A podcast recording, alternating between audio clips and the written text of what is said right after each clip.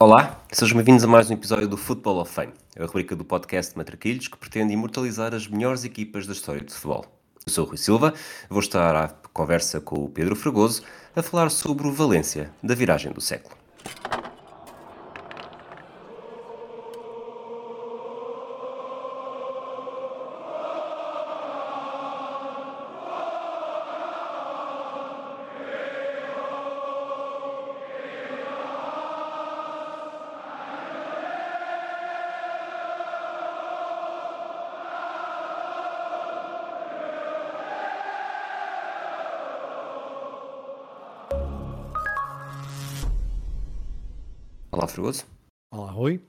Já falámos de Barcelona de Cruyff, já falámos de Super Depor, eventualmente já poderíamos ter falado de, de vários uh, reais, mas voltamos aqui à Espanha para este Valência, que sobretudo para pessoas jovens como nós, que já estavam bastante maduras, futbolisticamente falando, hum, quando este Valência surgiu, não deixa de ter um gostinho especial.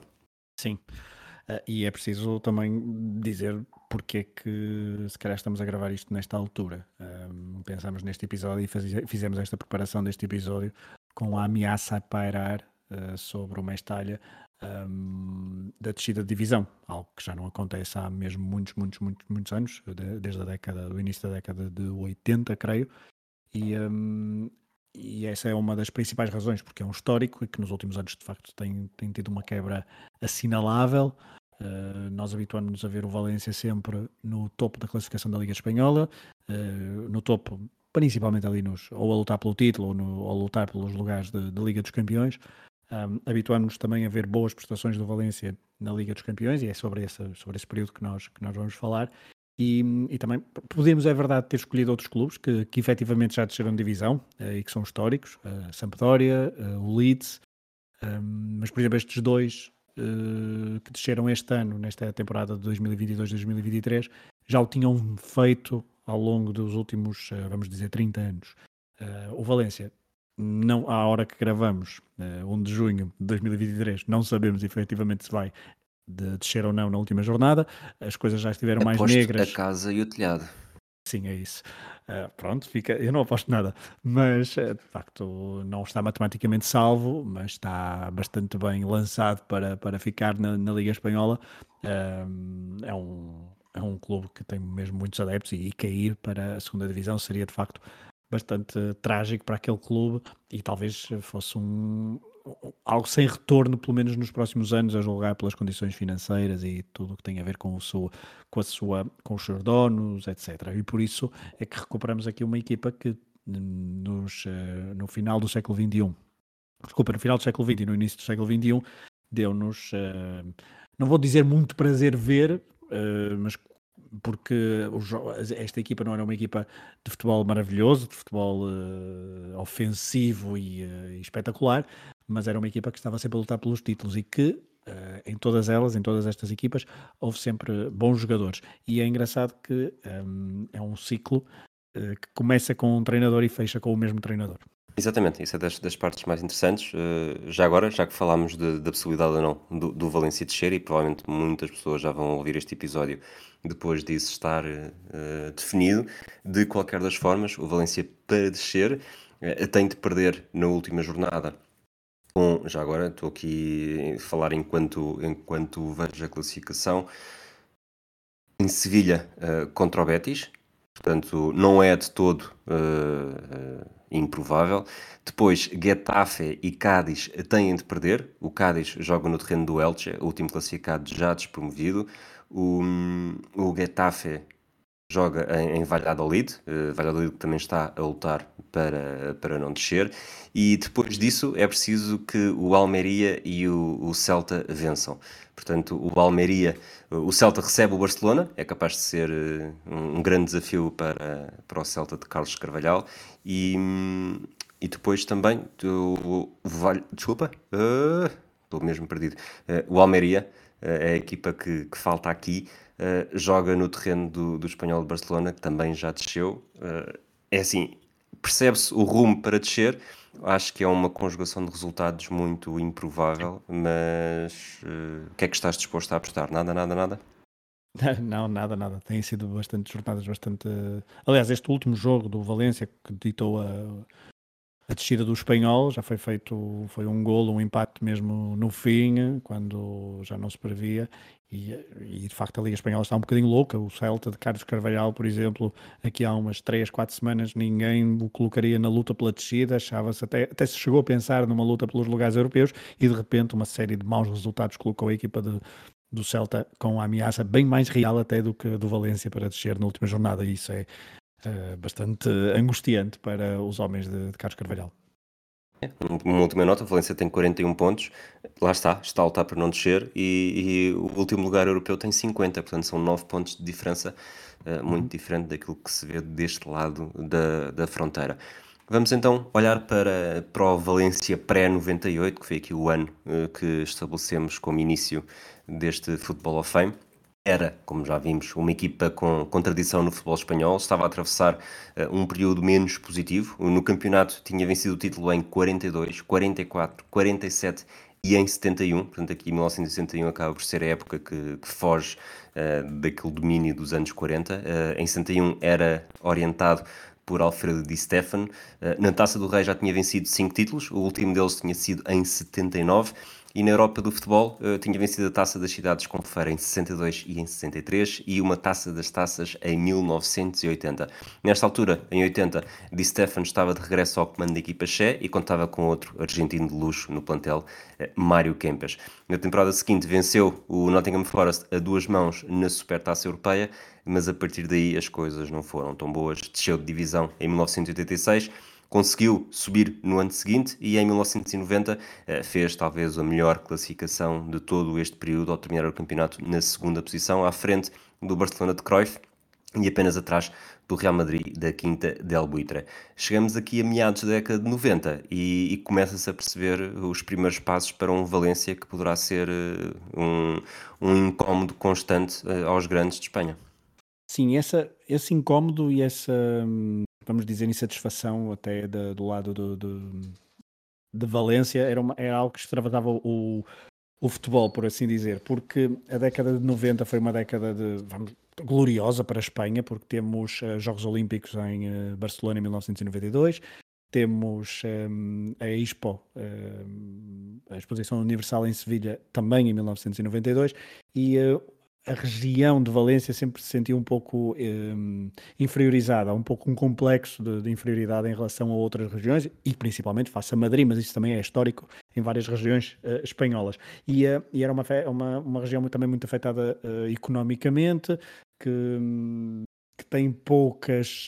que naquele período tinha um ou dois grandes equilíbrios para além do clube, nomeadamente um, um, no setor bancário, também no setor da, eh, da construção e era hum, e depois o setor bancário como sabemos nos últimos anos até, até caiu mas isso já, já extravasa o período que nós estamos a olhar e esse, esse sentimento uh, de pouco de, inferioridade e de lutar contra um, um, um, centralismo e também alguma um centralismo e também alguma divisão por lá está por Sevilha e por Barcelona cresceu e extravasou para o futebol e, uh, e o, o, Valência foi usado um pouco na luta contra, contra o sistema, se quisermos.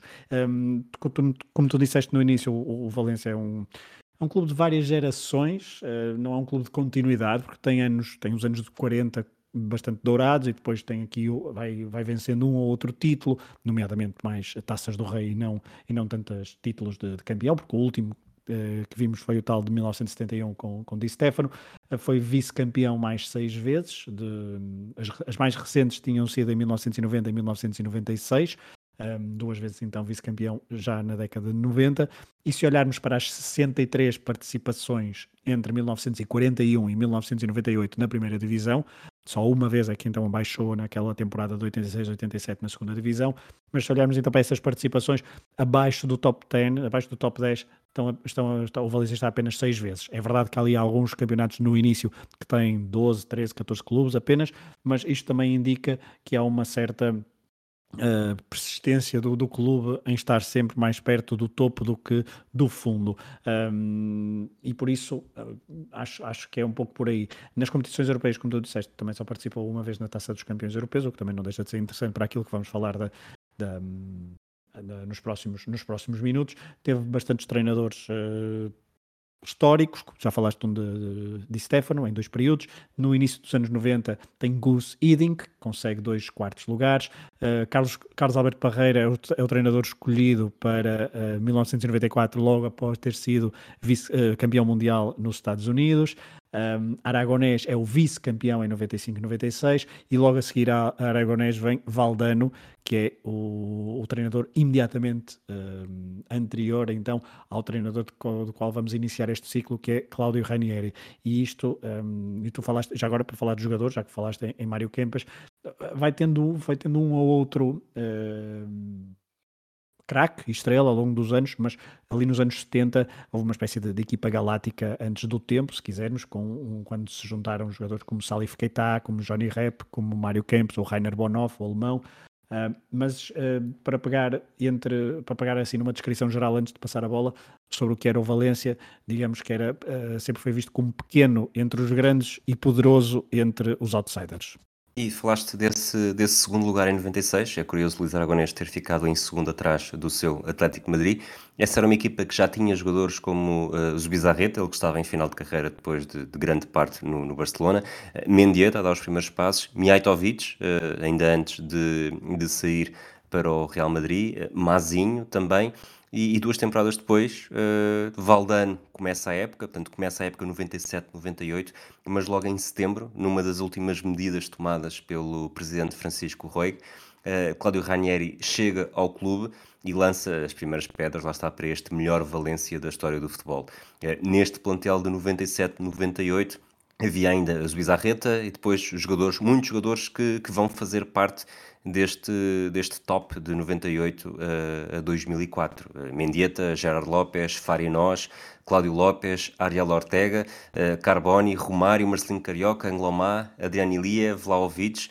Além disso, já havia um jovem Albelda a dar os primeiros passos na equipa principal e sendo certo que alguns destes nomes, sobretudo os estrangeiros Romário e Ortega, Marcelino Carioca também, não estiveram no arranque oficial de Cláudio Ranieri. Por arranque oficial estou aqui a falar a primeira época que de facto uh, está desde o início, 97-98, é também a época de, de regresso oficial aos títulos, uh, não houve necessariamente uh, grandes mudanças. Portanto, Ranieri, quando parte do zero, consegue explorar muito bem aquilo que já tem, não, não ignorando também que, que, faz uma ou outra alteração no plantel que acabam por ser decisivas para a estabilidade que terá até, até ao final deste período, até ao seu regresso em 2004.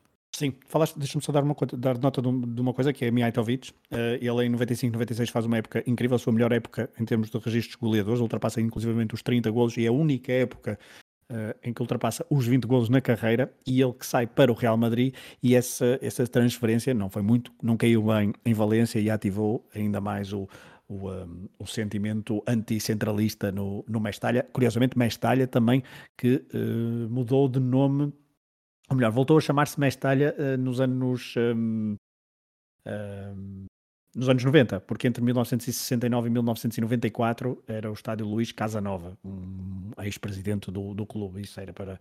Uh, ou seja, só para dar a conta então do. do Salvo erro, tio avô do Rogério Casanova. não sei, não faço a mínima ideia.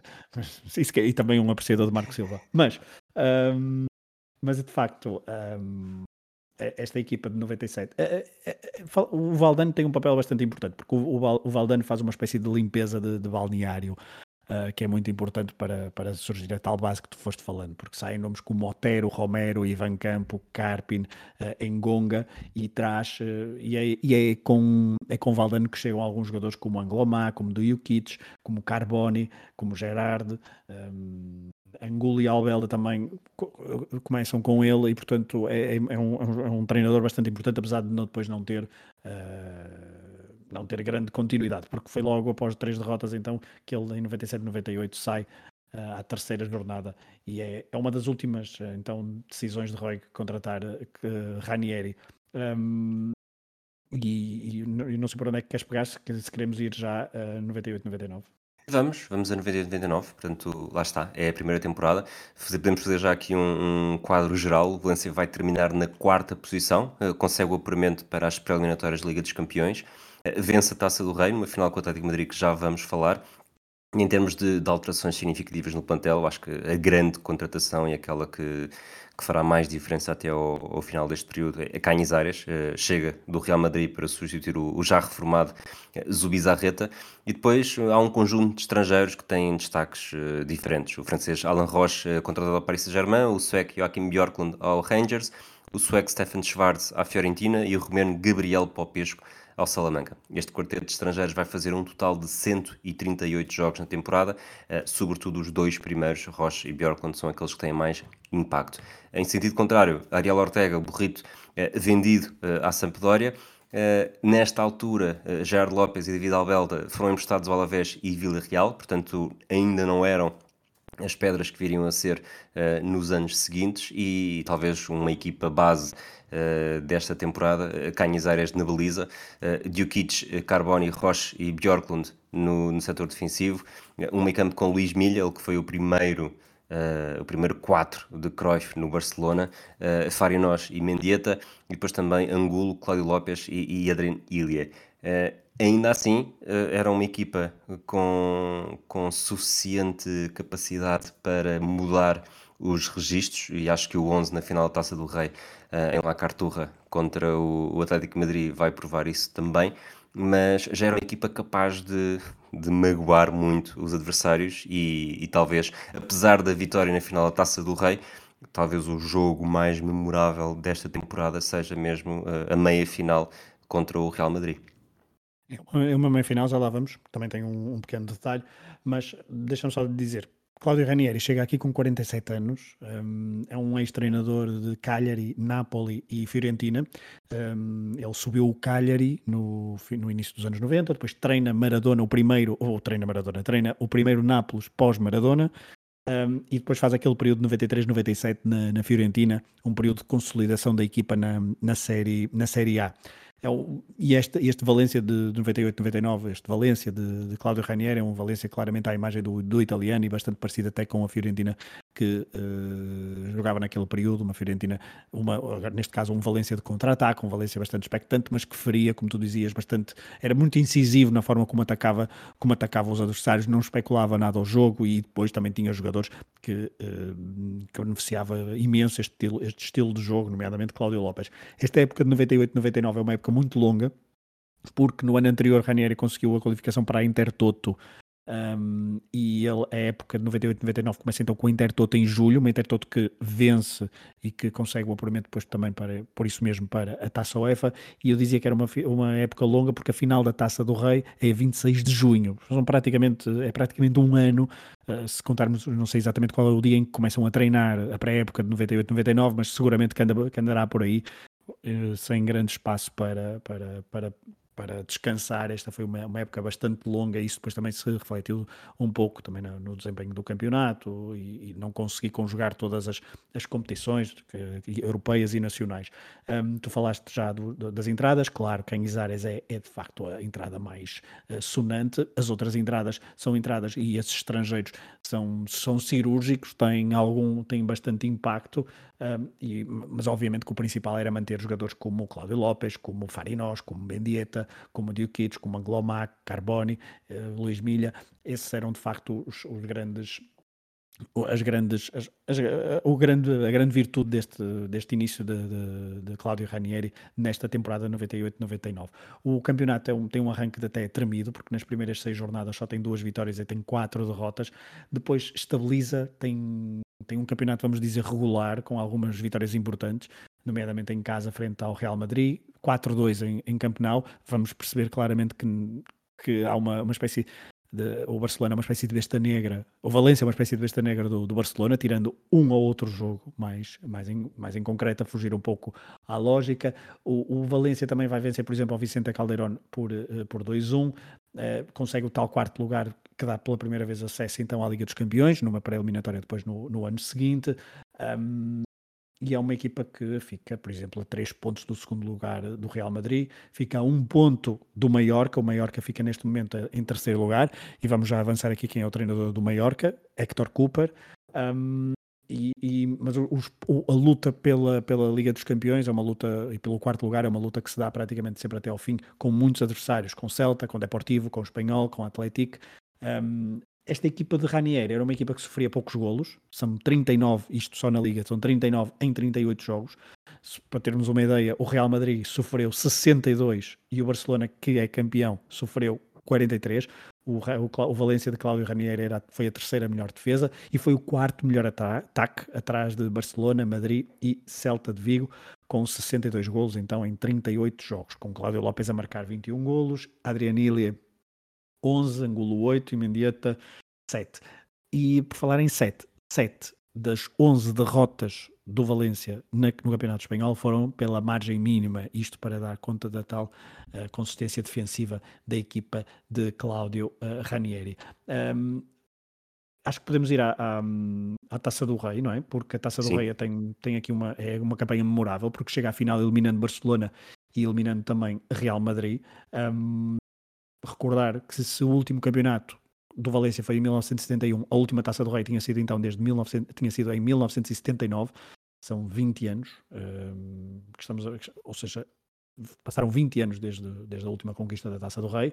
Um, eliminou o Levante no, nos oitavos de final, o Barcelona nos quartos e o Real Madrid nas meias, nas meias finais com o tal 6-0 um, pelo meio. É um 6-0 uh, que, tem, um, que tem aquele que tem aquele pormenor de haver uma expulsão. Eu creio que é Fernando Redondo, agora perdi aqui a minha anotação, mas é Fernando Redondo que creio que é expulso no, nos 6 0 ainda na primeira parte. Isto é, prime... é o jogo da primeira mão das meias finais, porque as meias finais disputavam-se a, a, duas mãos. Um, e o, o, Fernando Redondo é expulso. E depois, dos seis golos, eu creio que são cinco de bola parada. Um, é um jogo, obviamente, onde o Real Madrid, o Real Madrid também tem algumas baixas. Uh, é um jogo, eu vi o jogo há uma superioridade, eu joguei no Mestalha, há uma superioridade do, do Valência, claro, ganhou 6-0, não se pode dizer o contrário, é uma noite louca, os adeptos em, em clara euforia. 4-0 ao intervalo, 5-0 aos 54 minutos e Redondo expulso aos 26, numa altura em que estava 1-0. 1-0, é isso mesmo. Uh, e esse, essa expulsão desequilibrou todo, até, tudo, até porque creio que há Sidorf nesse jogo e eram os dois homens mais importantes do, do lado do Real Madrid.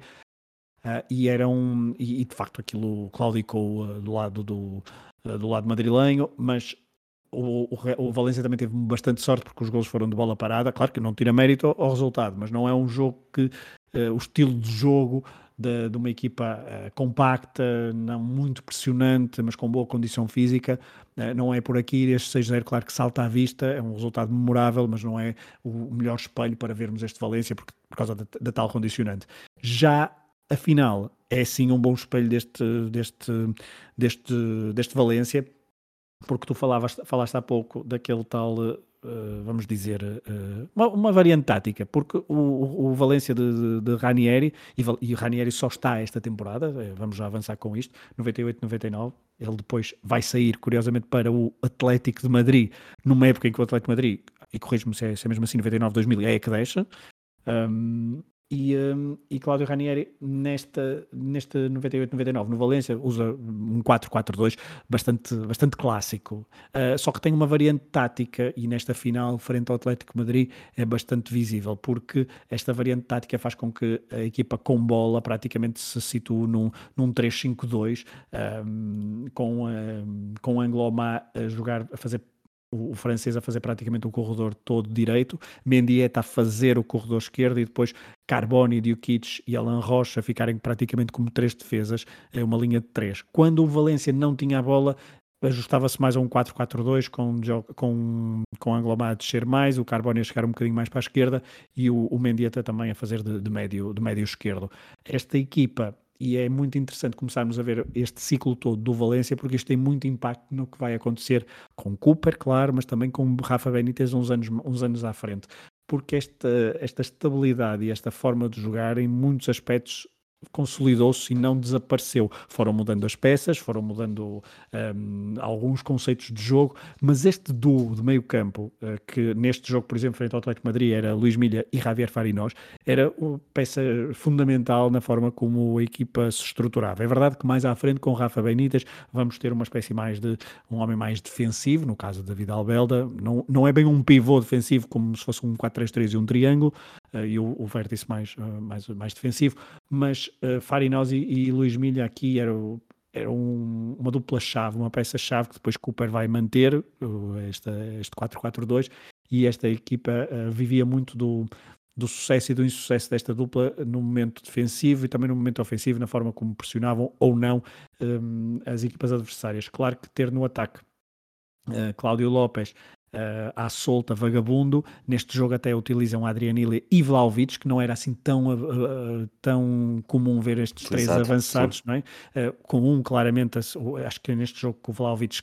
cai muito mais para a direita e vem, uh, e vem jogar ao meio entre, quando o Angloma faz o corredor, uh, mas é, é, de facto um Valência que uh, na, segunda, na, na, primeira parte chega ao 2-0, chega com, com bastante com, não, não vou dizer com bastante superioridade de, de jogo, uh, de jogo jogado, mas de, de, de ascendente no partida, no controle da partida, está, o Atlético Madrid raramente incomodou a Santiago Canhas E neste jogo há o destaque, claro, para Gais Camendieta, o segundo gol do jogo, que é o segundo, faz é um, é uma obra de arte, talvez o melhor gol que eu vi do Valência neste período todo que analisamos.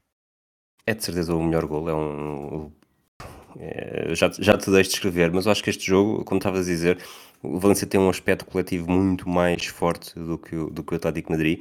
Uh, Nota-se já aqui, mesmo que depois uh, os jogadores não sejam necessariamente estes nestas posições, mas uh, Canhizares na baliza, uh, Carboni na defesa, uh, Anglomá a fazer o, o, flanco direito, Mendieta que, que aqui tanto se está a jogar à esquerda, a partir da esquerda, como mais à frente, vai acabar por ser um mais à frente, não neste jogo, mas no, nesta antes de sair, uh, vai, vai ser um, quase um, um, pouco interior direito, num, num meio campo mais reforçado. Uh, a importância de Fário nós também.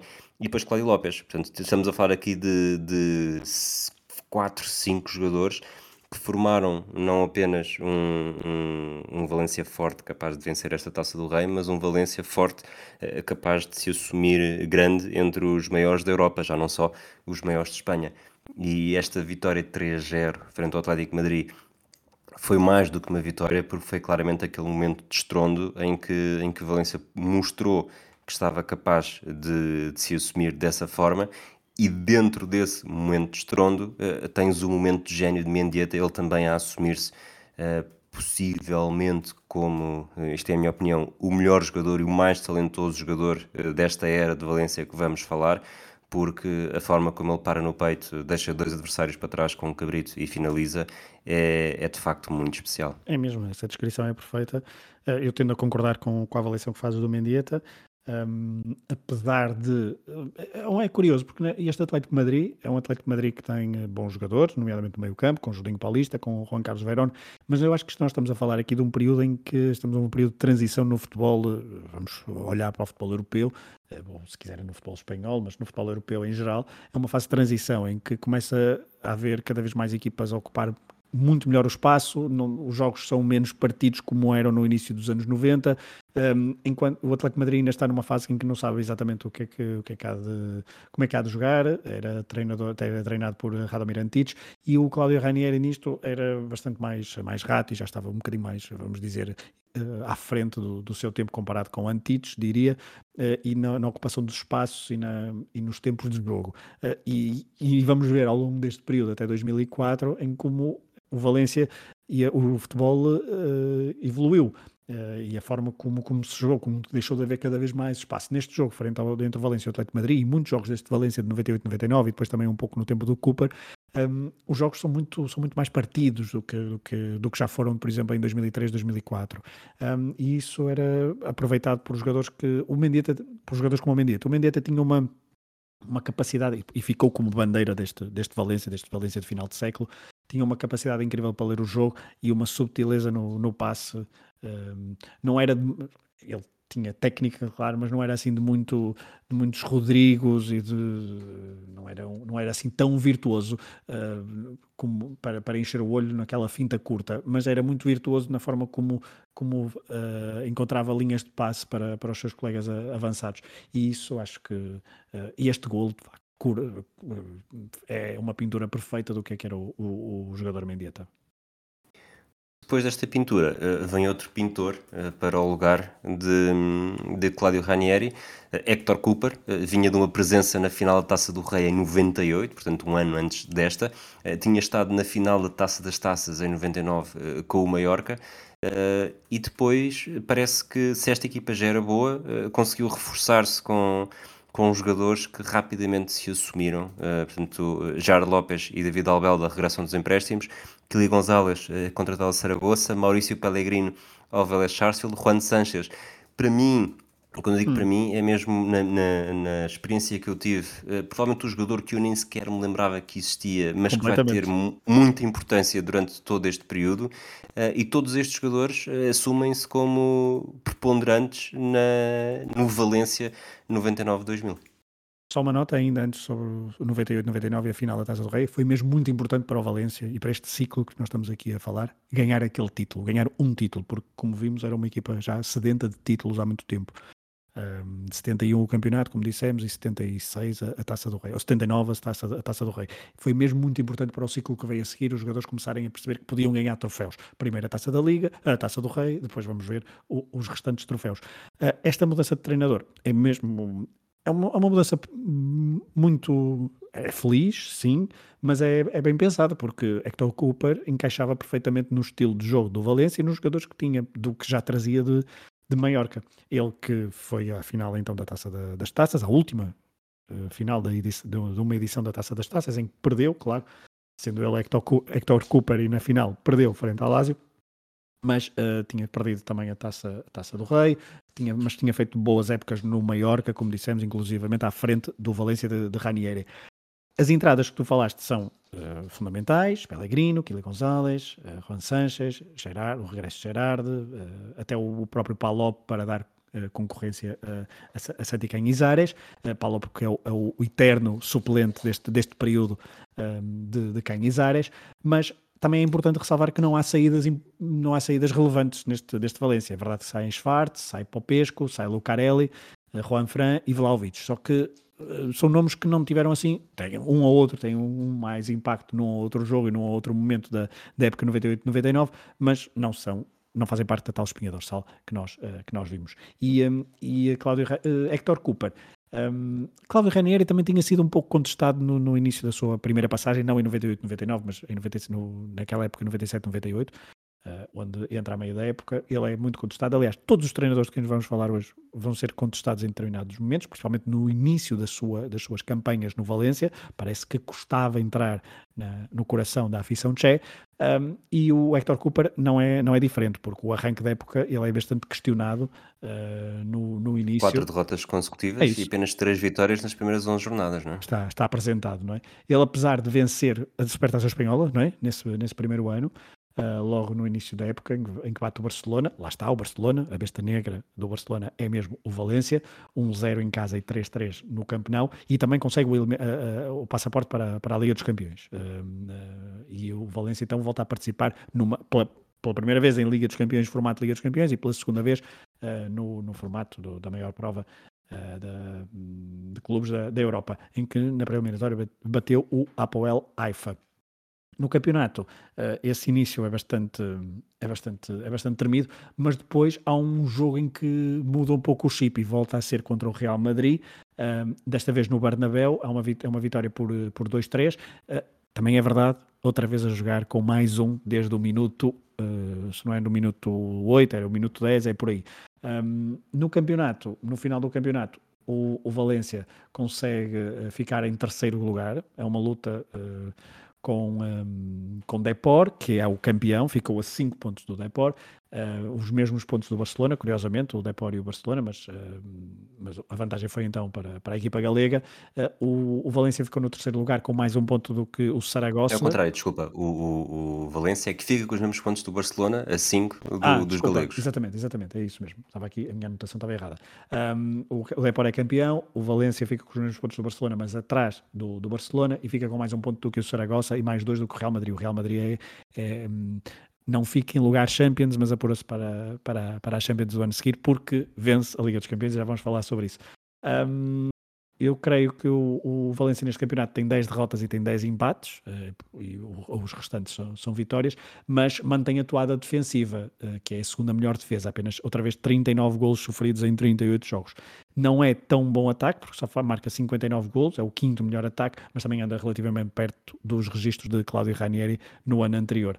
Um, na Taça do Rei começa aqui uma, um percurso problemático do, do Valência na Taça do Rei depois da vitória em 98-99. Desta vez perde na segunda ronda frente ao Osasuna. Um, e, um, e nas, meias, nas na Liga dos Campeões já lá vamos à final. Uh, mas o, o, o, Valência chegou então a, essa, a essa final, que não deixa de ser uh, incrível para uma equipa que tinha tão pouca experiência europeia e principalmente da maior prova de clubes da UEFA, uh, mas faz 17 jogos. Estará naquela fase em que a Liga dos Campeões tinha duas fases de grupos. Na primeira fase de grupos bateu Rangers, PSV e Bayern. Na segunda uh, bateu-se contra uh, Bordeaux, Fiorentina e Manchester United. Portanto, grupos, vamos dizer, equilibrados, diria.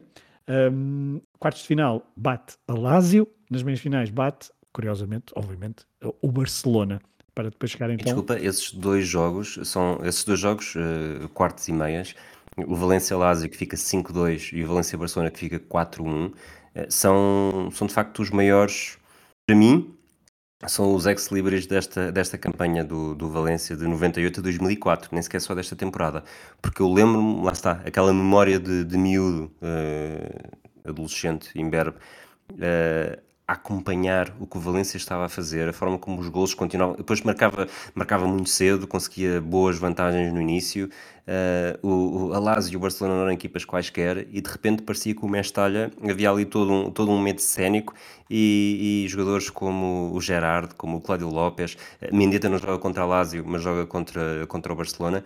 E, parece um, um, estádio impossível de conseguir superar, sobretudo para em, em, momentos de grandeza europeia e quando estamos a falar da Liga dos Campeões. Não, esses dois jogos são incríveis. Eu, eu vi esses dois jogos agora para, para gravarmos isto um, e um, são dois recitais ofensivos. E, são, e são, são jogos onde nem mesmo quando sofrem golos, principalmente contra a Lazio, em alturas que poderiam ser críticas, a equipa se abala psicologicamente, a equipa uh, reage bem e tem ali o amparo do, do público. E daí eu, eu destacar, e por isso é que se calhar selecionamos este período de 98 a 2004, porque a final da Taça do Rei, a vitória na Taça do Rei em 99 é mesmo bastante importante para psicologicamente a equipa não se ir abaixo em, eh, em determinados momentos. Já, já falaremos, obviamente, das finais perdidas, eh, toda a gente sabe isso, mas, mas estes dois jogos, eh, o, o Gerardo Lopes frente ao Lazio faz um, um jogaço. O Gerardo Lopes é, é aqui entra, com neste, neste ano,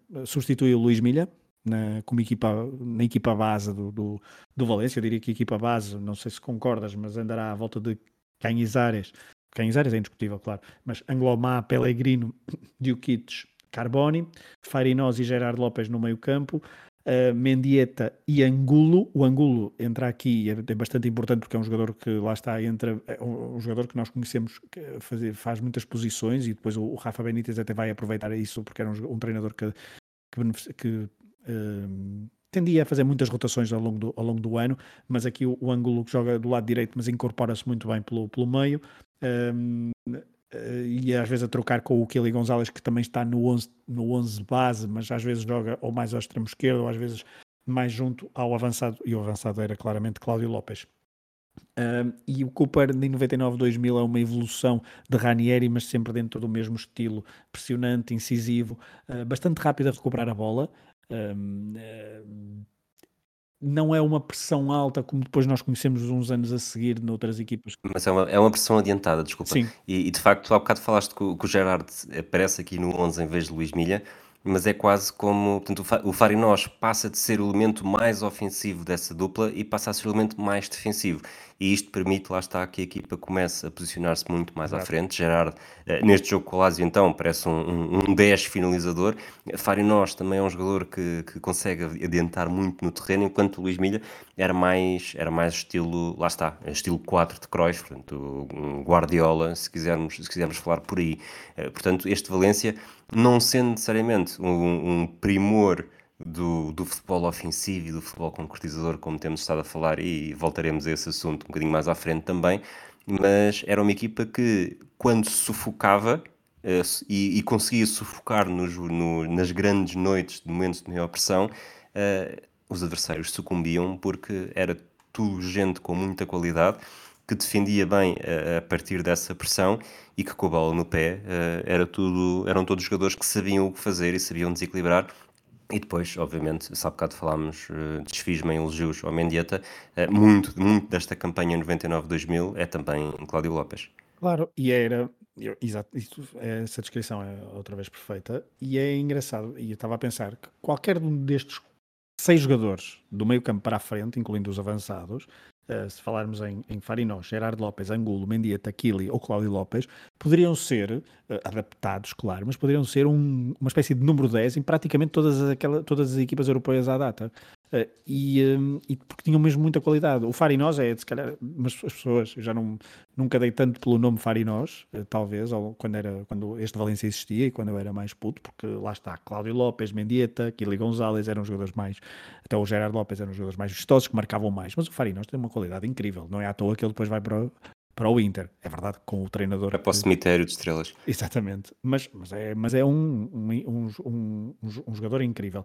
E esta equipa não especulava nada com o jogo. É, é uma das, é, é uma daquelas coisas que salta mais à vista, até da transição depois para o Rafa Benítez, que aí sim privilegia um bocadinho mais a posse de bola. Esta equipa não. Esta equipa sempre que recuperava a bola, qualquer um destes jogadores, ainda por cima com aquela técnica toda, tentava sempre procurar um passo a rasgar, um passo em profundidade, um, colocar sempre a bola eh, mais, mais perto da baliza adversária com maior rapidez. Zero especulação com a bola. É muito mais um Arsenal de Wenger do que um City de Guardiola, não é? Sim, claramente. Se quisermos ir por aí, é, é isso mesmo. E, e, e o Wenger, nessa altura, também já estava a dar as suas cartas com os jogadores também com eles um bocadinho diferentes, se calhar mais velozes. Estes, estes eram uns, um ou outro eram muito velozes, os jogadores do meio campo se calhar não eram os mais velozes que nós podemos pensar, mas eram muito velozes de cabeça e a forma como, quando recuperavam a bola, conseguiam sempre encontrar, a maior parte das vezes conseguiam encontrar uma alternativa, era bastante salta, salta à vista. Não, a equipa o Valência raramente terminava os jogos com a, a, maior porcentagem de posse de bola, mesmo nos jogos da Liga Espanhola, em que supostamente contra equipas de meia da tabela ou até abaixo da tabela, não havia muito essa necessidade de, de especular e de, de, de, guardar a bola, e isso depois nas noites europeias, jogos a eliminar, aquele Mestalha ficava um furacão, e estes dois jogos nesta campanha de 99-2000, uh, contra o Barcelona e contra, e contra a Lazio, são, são exemplo disso. Na final, eu diria que uh, Vicente Del Bosque um, anulou muito bem uh, este Valência, porque um, é uma final onde o, o Valência rara, raramente conseguiu entrar em jogo. Um, o... É uma sombra do que tinha sido nestes jogos de Mestalha, lá está. Sim, e uh, não, eu sei que era a primeira vez numa, numa final uh, numa final assim, a um grande nível, já tinha conquistado uma, uma competição europeia, como vimos, mas já tinha sido há bastantes anos. Estes jogadores talvez possam ter sentido esse, esse esse medo cénico da final é em Paris, frente a um adversário que conheciam bem da Liga Espanhola, mas esse, esse, conhecimento foi, foi mais benéfico para o Real Madrid. E o Real Madrid nesse, nesse dia utilizou uma linha de, não vou dizer cinco defesas, mas utilizou três centrais e, e, e, dois laterais bastante ofensivos, no caso o Michel Salgado e o Roberto Carlos, que sim uh, se integraram muito bem no ataque, uh, dando algumas dores de cabeça aos homens do. Da, ou, ou, permiti, fazendo com que, por exemplo, o Anglomar não subisse. Nesse jogo não há Carboni e joga, creio que um outro. Gerardo. Exatamente. Não confundir com Gerardo, Exatamente. Gerardo. Exatamente. E é, um, é uma sombra do que é um jogador pouco vamos dizer, pouco utilizado ao longo da temporada. Um, houve até uma espécie de. Estavam à espera que poderia ter sido utilizado um outro, um outro jogador, que agora deixa-me cá ver quem é que poderia ser, que agora. Uh, poderia, pois, porque não joga, não joga o, um, não joga o Carboni, mas eles poderiam ter utilizado o Anglomar à esquerda e outro jogador à direita, seja o Diokic, seja o Pellegrino, era essa a dúvida quando estava a ouvir os comentários. Mas joga então o, um, o, Gerardo Garcia e, uh, e, e, eles têm muitas dificuldades os laterais em incorporar-se no, no, ataque, era, uma, era algo que o Valência precisava, principalmente o Anglomar. E os três centrais do Real Madrid, uh, vamos recordar, Ivan Campo, Ivan Alguera e Aitor Caranca, aglutinaram por completo o Cláudio Lopes e o... Um, e o Angulo, Angulo. Uh, que não conseguiram, não, não havia espaço para o Real Madrid, para o Valência jogar. Uh, muitas vezes quando o, o Valência recuperava a bola, eh, tentavam alguns passos em profundidade, mas os avançados estavam mesmo rodeados de defesas do Real Madrid. E aqui foi mesmo uma, uh, um, um, jogo taticamente perfeito por parte de, de Vicente Del Bosque, uh, que com até, até os próprios golos são golos que um pouco venenosos para um adepto do Valência de, desta altura, porque foram golos, vamos dizer, à Valência, um deles até o McManaman marca de marca após um lançamento lateral, uh, não seria a primeira, não seria a última vez que o Real Madrid marcaria um gol de lançamento lateral de, numa, liga, numa final de Liga dos Campeões. Recordemos então depois o passe de Roberto Carlos para uh, Raul Gonzalez, não é? Na final de, de, de Glasgow.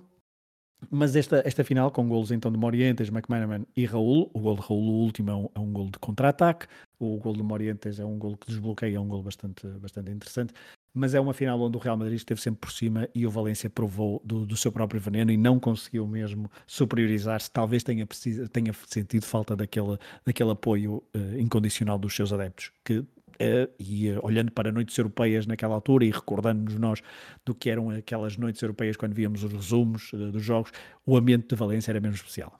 Pois, temos aqui uma equipa que acaba de chegar a uma final europeia quando ninguém esperava, uma equipa que salta para, para os olhares da Europa dos tubarões europeus com jogadores a dar, a dar nas vistas. Oh, Rui, desculpa, e, agora e... deixa-me só dizer uma coisa, um, em relação ainda a essa final, Uh, Cooper tem, tem, está associado a uma imagem bastante cauteloso, defensivo, e, e prova-se um, um, pouco isto na, na, forma como, por exemplo, na, na, na, final de Paris, se faz apenas uma substituição, já quando está a perder 2-0, uh, entra Adrianilli para o lugar de, de, lá está, do tal Gerardo Garcia. Isto prova um bocadinho a pouca ambição que às vezes era, uh, era uh, apontada ao treinador argentino. Com a Europa de olhos no, nos jogadores do Valência, não foi foi uma grande surpresa que Cláudio Lopes sai para o Lazio, 23 milhões de euros, Gerardo para o Barcelona, um valor acima dos 21, e Farinós para o Inter por pouco mais de 16. Portanto, fazendo as contas nestes três jogadores, eh, pedras fundamentais da equipa, uh, receitas de cerca de 60 milhões, e o Valência vai investir 70 milhões. Portanto, obviamente que tem aqui, são 10 milhões a mais, mas também com as receitas que teve na Liga dos Campeões, não é de todo preocupante. e, e é interessante ver uh, uma parte da aposta do mercado, já uma vez que era certo que, que a equipa seria muito diferente, e para cada uma destas três posições há quase como um plano A e um plano B, porque para o lugar de que Fábio Nós fazia, eh, chegar no Ruan Barra do Atlético Madrid por cerca de 11 milhões de euros e Didier Deschamps do Chelsea por 3 milhões e meio.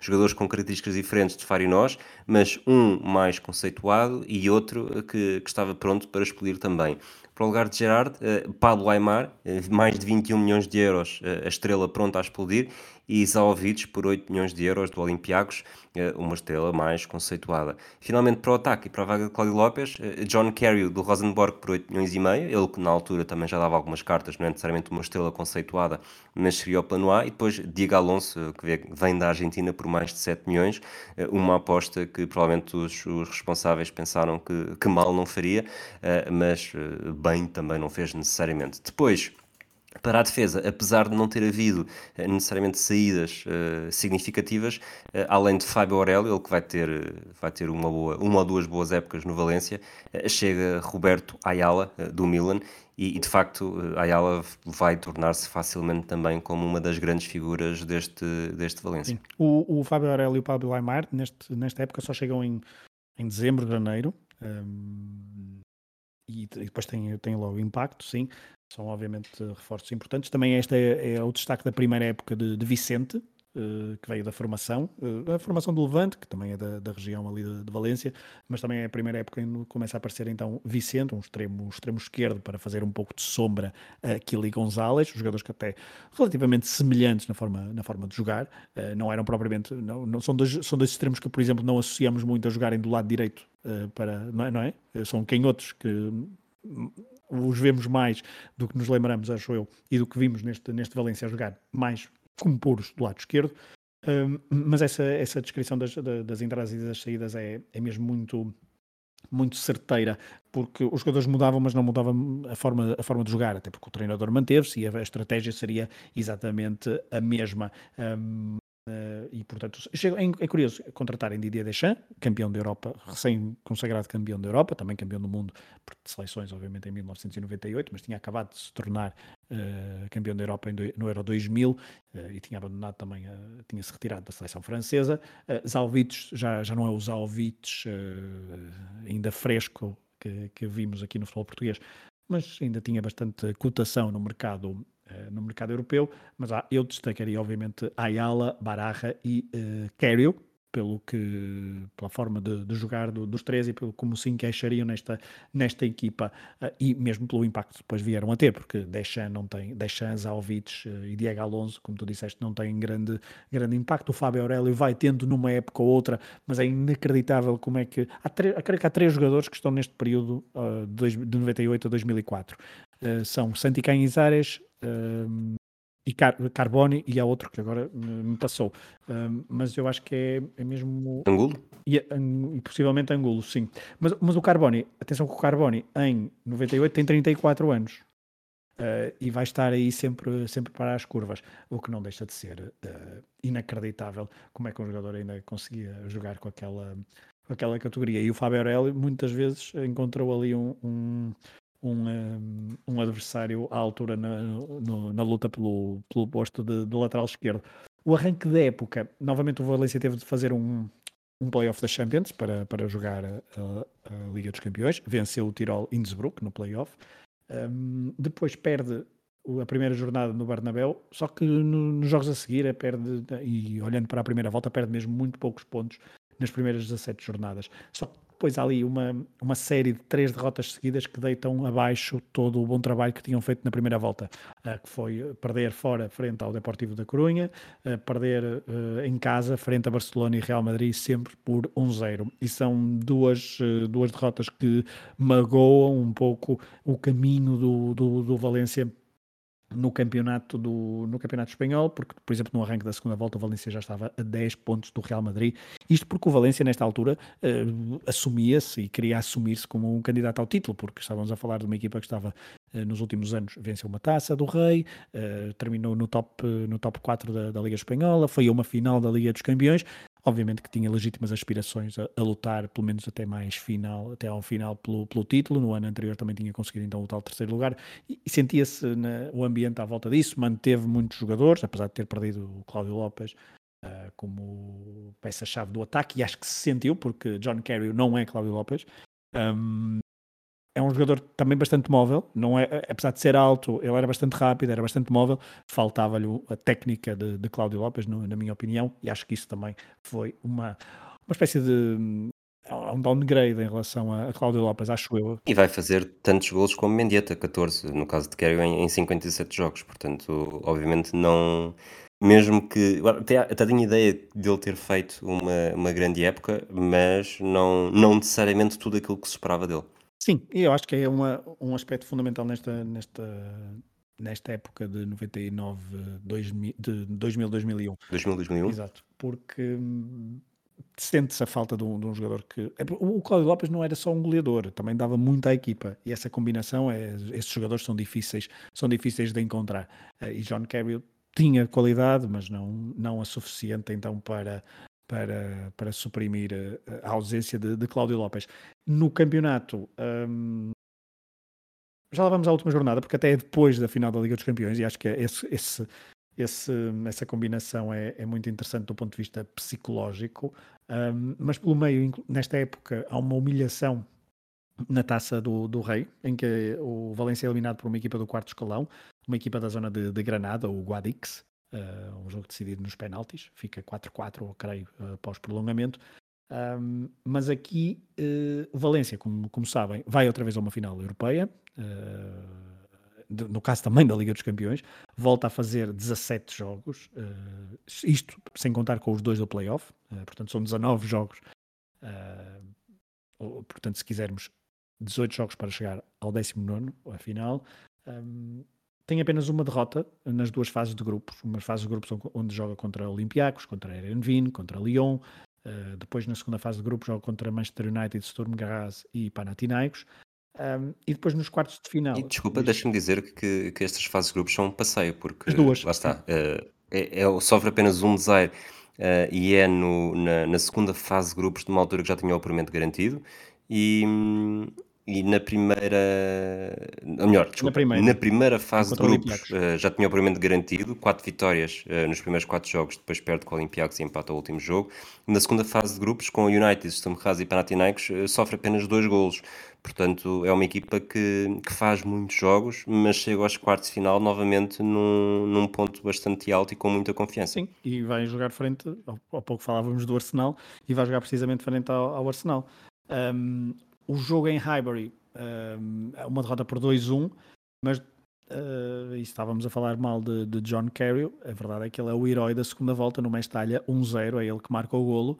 Um, e é um jogo muito curioso em que o Arsenal tem uh, duas ou três ótimas oportunidades para marcar o golo e para praticamente colocar um ponto final na, na eliminatória, mas o Valência consegue uh, tem, tem, sorte, é verdade, não faz um jogo ao nível do que fez frente ao Lazio ou ao Barcelona na época anterior. Um, esse jogo, esse nível, volta a fazer, se calhar, um pouco nas meias finais, mas também com outras particularidades. Mas nas meias finais, frente ao Leeds, eh, são duas. Portanto, o, o, o Valência defronta duas equipas inglesas para chegar à final. Um, o jogo, o jogo em Highbury é um jogo onde marca até primeiro por Ayala numa bola parada, mas depois o Arsenal consegue superiorizar-se dá a volta e poderia até, inclusivamente, quem Isário acho que faz uma boa exibição, do, do que me recordo, na, nas meias finais. Então, frente ao Leeds, depois do 0-0 em Inglaterra, há um, o tal, há um herói, vamos dizer, improvável, não é? mas é Juan Sanchez, é o herói que, inclusivamente, até usa uma mão de Deus. Não sei se te recordas ou se, ou se viste isso.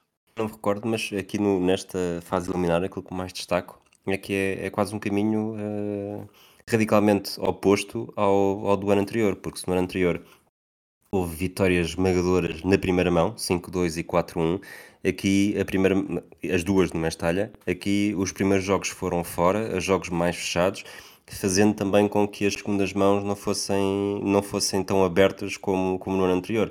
E, e, lá está, só um gol do Carey aos 75 minutos ilumina o Arsenal.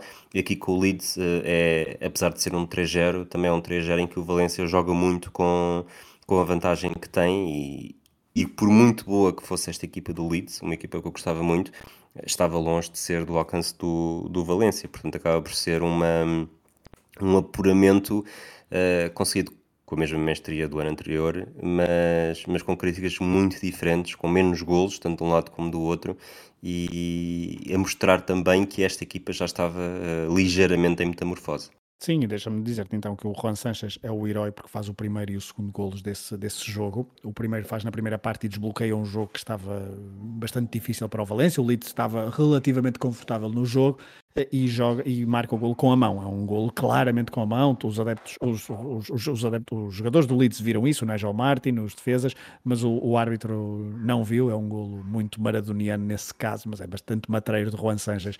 O Juan Sanches que depois na segunda parte aí já não há dúvidas que é com o pé é um excelente remate de fora da área, logo a abrir a segunda parte. E esse golo é fundamental para esmorecer quaisquer, eh, quaisquer motivações do, do, do Leeds nesse, nesse jogo. Não é, apesar de ser um 3-0 depois o, o, terceiro gol acho que surge mais perto do fim, mas é um, é um 3-0 uh, eh, não tão vistoso como os, do, os da época anterior do Mestalha, mas com golos em alturas críticas, porque o primeiro golo também creio que é perto do intervalo e o, e o segundo é logo a abrir a segunda parte, Juan Sanches, o herói, uh, que depois também ganha a titularidade para, para a final, um pouco se calhar à, à, costa disso, ele que jogava como o segundo homem de ataque ao lado de John Kerry, acho que isso foi, eh, foi bastante importante para, para, para jogar a final e para a forma como conseguiram derrotar um Leeds.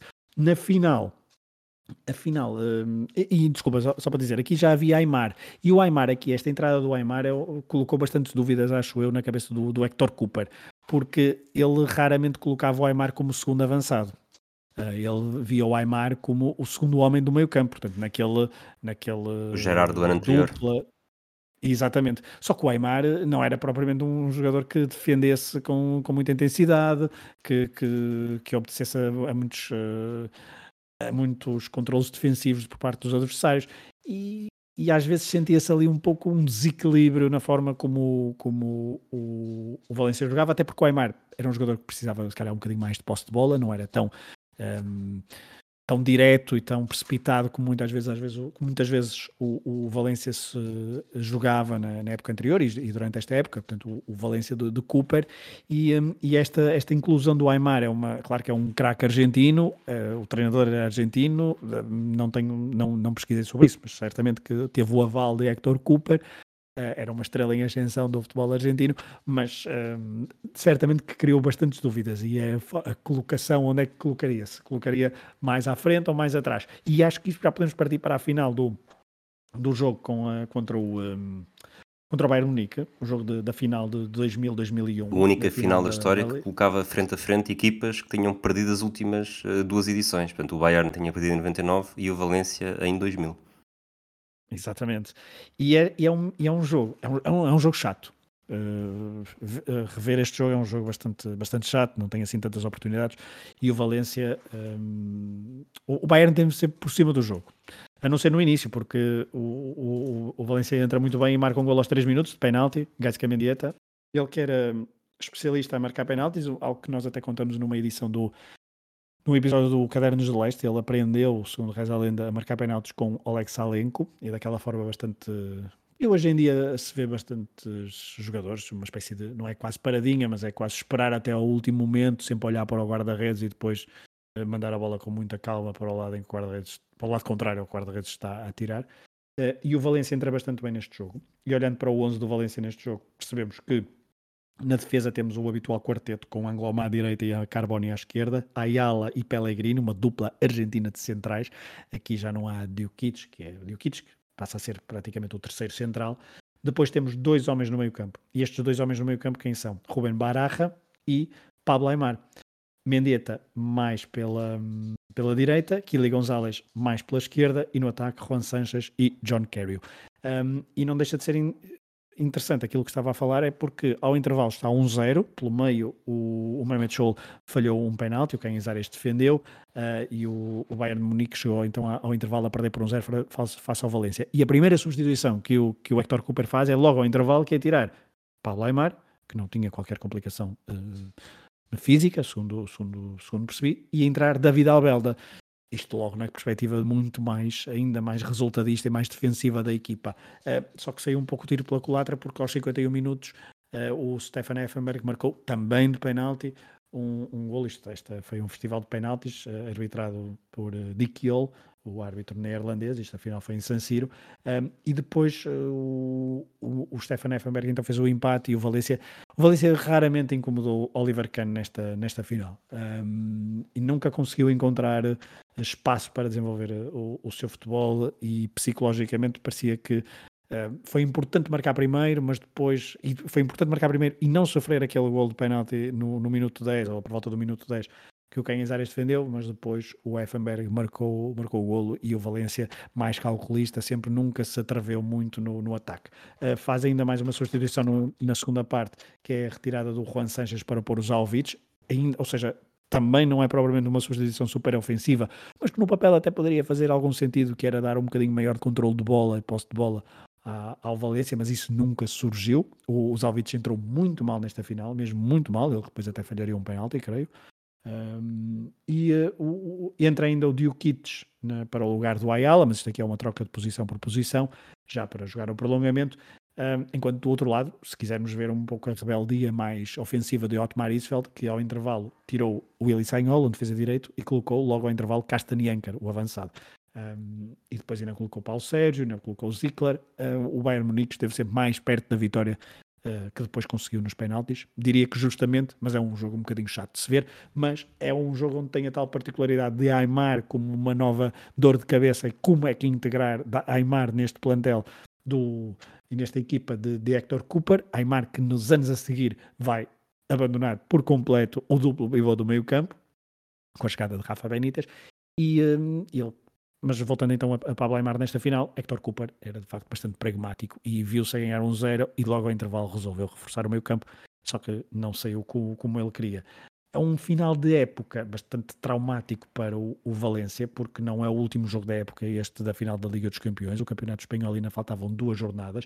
O Valência lutava nesta altura não pelo título, mas para assegurar um lugar na, na Liga dos Campeões, nos quatro primeiros. Só que depois desta final da Liga dos Campeões, o, o faltavam aliás três jogos e o, o Valência não conseguiu ganhar nenhum. Perde Uh, empata fora, desculpa, com o Racing Santander, um igual, perde em casa com o Deportivo da Corunha por 1-0 um e depois no último jogo, uh, falávamos então da, do Valência ser a besta negra do Barcelona, acho que a grande exceção talvez seja este jogo e é um jogo memorável para quem se... É um dos jogos mais quem... memoráveis do Valência neste período, neste caso não por um, por um aspecto positivo, mas uh, o que se passou neste jogo, há, há um jogador claramente que, que faz deste jogo o seu ponto mais alto de, vou dizer, ponto mais alto da carreira no, no sentido de ser o jogo que mais facilmente nos lembramos dele. Sim, se, se, tirarmos, se retirarmos ali um ou outro jogo do Mundial 2002 ao serviço da seleção do Brasil, este é claramente o jogo mais memorável de Rivaldo ao serviço do Barcelona. É um hat-trick que é coroado com um pontapé de bicicleta de fora da área no minuto, perto do minuto 90 que dá a vitória ao Barcelona e o Barcelona precisava de vencer o Valência para uh, assegurar o quarto lugar na Liga dos Campeões. E o Valência uh, precisava pelo menos do empate. Do lado do Valência marcou Baraja por duas vezes. O Valência não faz um mau jogo, eu vi este jogo, não é um mau jogo do Valência. Um, só que, e aqui lá está, Pablo Aymar não joga no médio, é, um, é, um, é, o, é o segundo avançado ao lado de John Kerry, porque joga Albelda, joga Baraja, uh, Angulo mais pela direita e Kili Gonzalez pela esquerda, mas é um, é um, é um Valência que é tramado então por, por Rivaldo e isto acentuou muito o, um, uh, o trauma do, do, de uma época que é manchada por uma segunda final consecutiva perdida na Liga, na Liga dos Campeões e por um não apuramento para a prova onde estavam a, a encantar na Europa e isso sentia-se que poderia ser um problema e foi mesmo um problema porque o jogador bandeira desta equipa, Gaisca Mendieta, uh, decidiu procurar outros, outros caminhos. Ele alegou que quis sair por causa da para ir ganhar títulos. Uh, toda a gente temia, e foram vários os boatos e várias as notícias e vários os rumores, que ia para o Real Madrid, o que seria uma. Eu acho que ele não foi para o Real Madrid por, por medo de, então acho que houve ali. Hum. Certamente que teve propostas e, e, e, depois não, acabou por não ir para, por uma razão mais emocional, se quisermos, e acaba por escolher a Lazio. E essa decisão depois não é, não é a melhor, como todos conhecemos. Ele depois consegue encontrar, até volta ao Barcelona por empréstimo, mas depois é a Inglaterra no Middlesbrough que consegue uh, jogar, se calhar, outra vez ao, ao, mesmo nível do que tinha feito aqui no Valência. Mas essa perda do, do do, do e também do Hector Cooper, que sai para o Inter, não é? Teria de ser para o Inter, teria de ser para o futebol um, eh, italiano, mas um, mas esta, estas duplas perdas são sintomáticas de uma época que terminou bastante eh, de forma traumática. E é curioso, porque entramos aqui numa. Lá está, numa nova era. Uh, Hector Cooper sai, como tu disseste, chega Rafa Benítez, ele que tinha acabado de conseguir a promoção do Tenerife à, à Liga Espanhola, uh, numa época que já sabiam que não iam estar uh, na Liga dos Campeões no ano seguinte, e, e é curioso perceber que houve uma vamos chamar-lhe uma espanholização do plantel, portanto sai Hector Cooper entre Rafa Benítez, a janela de transferências traz mista, Curro Torres, eles tinham voltado de empréstimo do Tenerife, eh, que já conheciam bem eh, Rafa Benítez, depois também chega eh, Gonzalo los Santos e Rufete do Málaga, Salva chega do Atlético Madrid, Zaovic sai para o Benfica, Marchena faz o caminho inverso. E apesar de haver esta espanholização, provavelmente o primeiro grande momento polémico da temporada foi uma eliminação na Secretaria exatamente por, eh, por Valência ter sido eh, pouco espanhol. Exato, é, é, fica a Taça do Rei depois, depois da vitória de, de Ranieri não, não, não quis nada com, ou Valência que não quis nada com a Taça do Rei e chegou mesmo ao ponto de ou ser eliminado pelo tal Guadix como vimos com Hector Cooper ou então de ser eliminado na Secretaria nesta fase da, da temporada então 2001-2002 na primeira ronda uh, quando foi eliminado então uh, por uma utilização irregular de um jogador Uh, no caso, um jogador estrangeiro, era uma eliminatória frente ao Novelda, a equipa ganhou. Não, já não tenho aqui anotado quem foi o jogador estrangeiro, não sei se me podes ajudar nesse aspecto. Não sei, a única coisa que eu li foi que jogou com quatro extracomunitários. Foram os dois centrais, o, tanto o Ayala e o Pellegrino. Sei que também jogou o Aymar, está-me a falhar agora é um o jogador. É um jogador, é um jogador que entra, ainda por cima. Aymar entrou no jogo, isso eu sei por acaso. pronto, é um jogador que entra para jogar, eu lembro do Rafa Benítez explicar, mas é, entra nesse jogo para queimar minutos nos últimos, nos últimos instantes. Uh, só que esqueceram-se da questão da regra e, uh, e pronto, enfim. Uh, e aconteceu. E, então, os, desculpa, os três jogadores que entram são estrangeiros: entra a Ayala, entra a Aymar e depois entra a Serban aos é 90 minutos. É, é, é, exatamente esse jogador. Um, que, que, de facto depois não tem qualquer impacto, diria, no, no, no Valência de 2001-2002, mas teve este impacto psicológico de isto estamos a falar ainda de a 10 de outubro. É uma, esta, esta escolha do, do Rafa Benítez não foi uma escolha nada consensual, porque hum, vamos, temos de nos colocar na, no ponto de vista do, do, de treinadores que poderiam ser uh, cobiçados para ir treinar esta equipa. Um, estamos a falar de uma equipa que está traumatizada por duas derrotas na Liga dos Campeões, nas finais, que não vai jogar a Liga dos Campeões no ano a seguir, que uh, parece uh, passar um período um pouco, lá está, de trauma.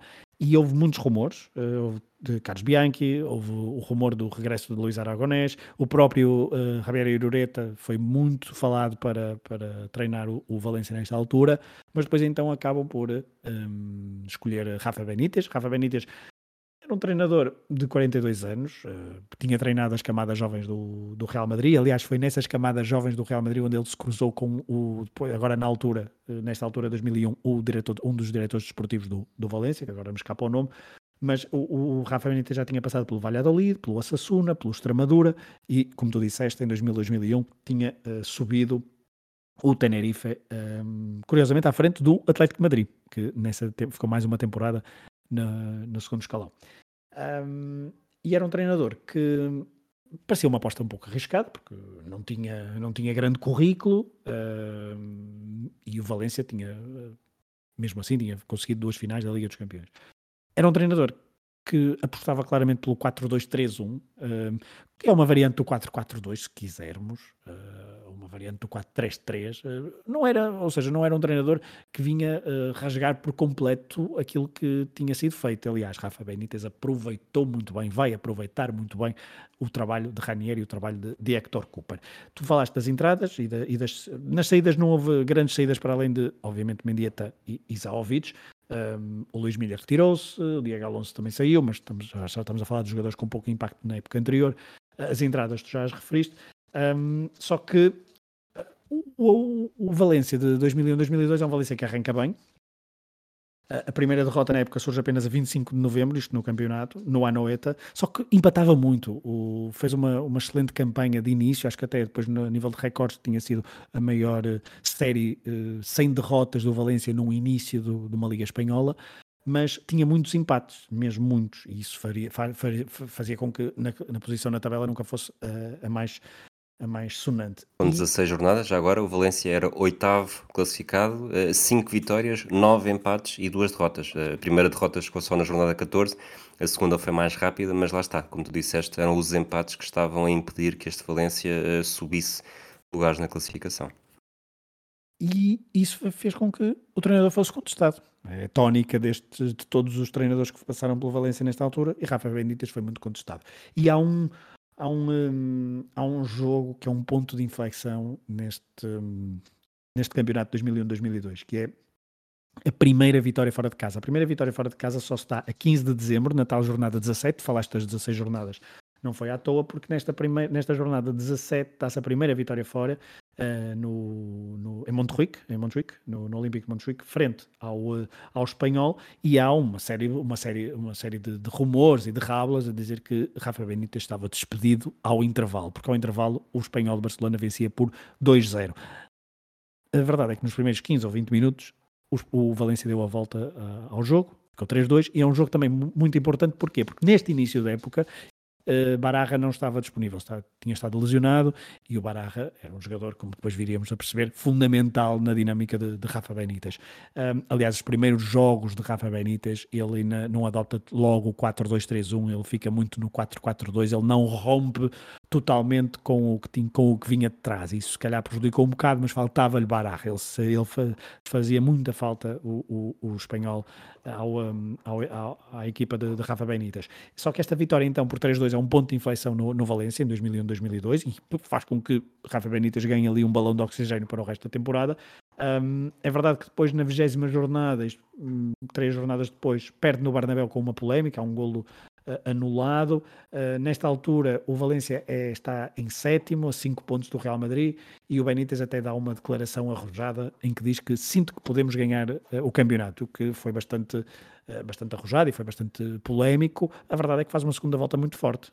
obviamente que aproveita desaires dos adversários, nós não temos falado muito do, do que eram os Reais Madrid e os Barcelonas nesta altura, eram equipas mais, eh, com nomes sonantes, quer dizer, o Real Madrid, estamos a falar de um Real Madrid que vamos, vamos o Valência vai apanhar o Real Madrid dos Galácticos, estamos a falar de um Real Madrid com o Roberto Carlos, com o Figo, chega ao Zidane nesta temporada, depois há de chegar o Ronaldo, uh, há de chegar até o Beckham, portanto não é propriamente um Real Madrid fraco. O, o Barcelona tem, como vimos há pouco, o Rivaldo, depois ainda há de ter o Ronaldinho, na, na, última temporada de Benítez, mas sim, é, é um Barcelona bastante, também com muitas alterações, isso talvez tenha sido uh, pouco um pouco prejudicial para a equipa, e, mas o Valência não tem culpa nenhuma e vai aproveitando, e vai aproveitando isso. Esta temporada é verdade que acaba campeão em 2001-2002 com 7 pontos de vantagem para o Deportivo. São... E isto tudo, já agora, 10 vitórias, um empate e uma derrota nas últimas 12 jornadas, portanto... Eu ia por aí, exatamente. É mesmo isso. Apesar de não ser o melhor ataque, é o sétimo longe melhor disso, ataque apenas. Longe disso, sim. Sétimo melhor ataque, mas é a melhor defesa. 27 golos. Portanto, esta, esta tal evolução é uma evolução na continuidade que vinha do, do que vinha de trás. Uh, portanto, é, por isso é que muitas, muita gente, muitas vezes, às vezes as pessoas falam então do, do Valência, do grande Valência, e focam-se apenas no de, no de Rafa Benítez, porque o que vamos falar a seguir é de facto grandioso. Uh, claro que se fala das finais perdidas da Liga dos Campeões, mas com o facto de serem derrotas, se calhar as pessoas às vezes não, não associam a grandes tempos de glória. Mas esta equipa de Rafa Benítez, só pegarmos por aí, vive muito do, que, do trabalho que tinha sido feito nas épocas anteriores com Ranieri e com Cooper. Nesta, nesta primeira época o, de, de Rafa Benítez na Europa, a campanha na Taça UEFA foi, vamos dizer, vamos dizer assim, interessante. Uh, Chernomorets Novorossiysk eliminado na primeira ronda, Legia Varsóvia eliminado na segunda, o Celtic nos penaltis eliminado na terceira ronda, na quarta ronda o Servette da Suíça e depois nos quartos de final perde contra o Inter Milão de Hector Cooper numa eliminatória bastante. E Farinós. E de Farinós. Sim, Farinós que nesse jogo Só joga a, a baliza. Mão. E acaba a baliza no Mestalha. É muito curioso esse jogo, porque o, há um, há, o Toldo é expulso. Um, eh, isto porquê? Porque fica 0-0 na primeira mão e na segunda mão o Ventola marca, se não é a primeira jogada, é a segunda jogada do encontro. E depois o Valência, o, o Inter todo lá atrás, imaginem, um, um Inter de Cooper em Mestalha a defender como se o Inter não fez mais nada nesse jogo e o Valência de facto não conseguiu marcar. Depois o Toldo até é expulso por acumulação de amarelos e o Farinós, logo quem acabou a baliza e até faz ali um, um par de defesas, um par de intervenções interessantes. Aqui já temos uma equipa de tipo em 2001-2002 que uh, continua a ter Pellegrino e Ayala como dupla de centrais, Carboni também como, como defesa esquerdo, uh, na, na, baliza uh, Canizares continua a ser o dono e senhor, mas à direita já não é Anglomá, já é Curro Torres, que já tinha passado pelo Valência, depois foi emprestado uh, e volta então a, a estar aqui a, no, no Valência e agora com Rafa Benítez uh, assumiu a, o lugar de defesa direita, ele que também como Anglomar uh, subia bastante bem.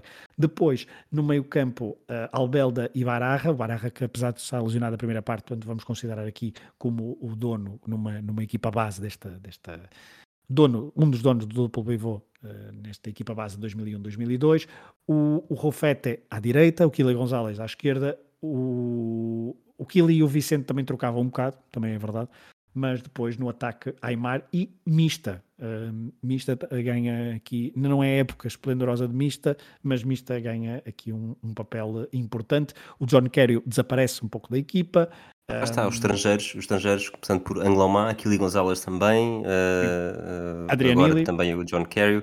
Portanto, é esta espanholização do Valência que, que começam a entrar jogadores que talvez não tenha a mesma, a mesma magia e a mesmo aquele talento uh, talento rebelde de outros uh, que lá estavam nos anos anteriores, mas que vão tornar o Valência uma equipa muito mais uh, muito mais fiável e de facto ser campeão depois, depois de 38 jornadas com 51 golos marcados, que nem sequer um, um gol e meio por jogo dá, sofrer 27, mostra-se que, que este Valência conseguia explorar ao máximo um terço das oportunidades que tinha.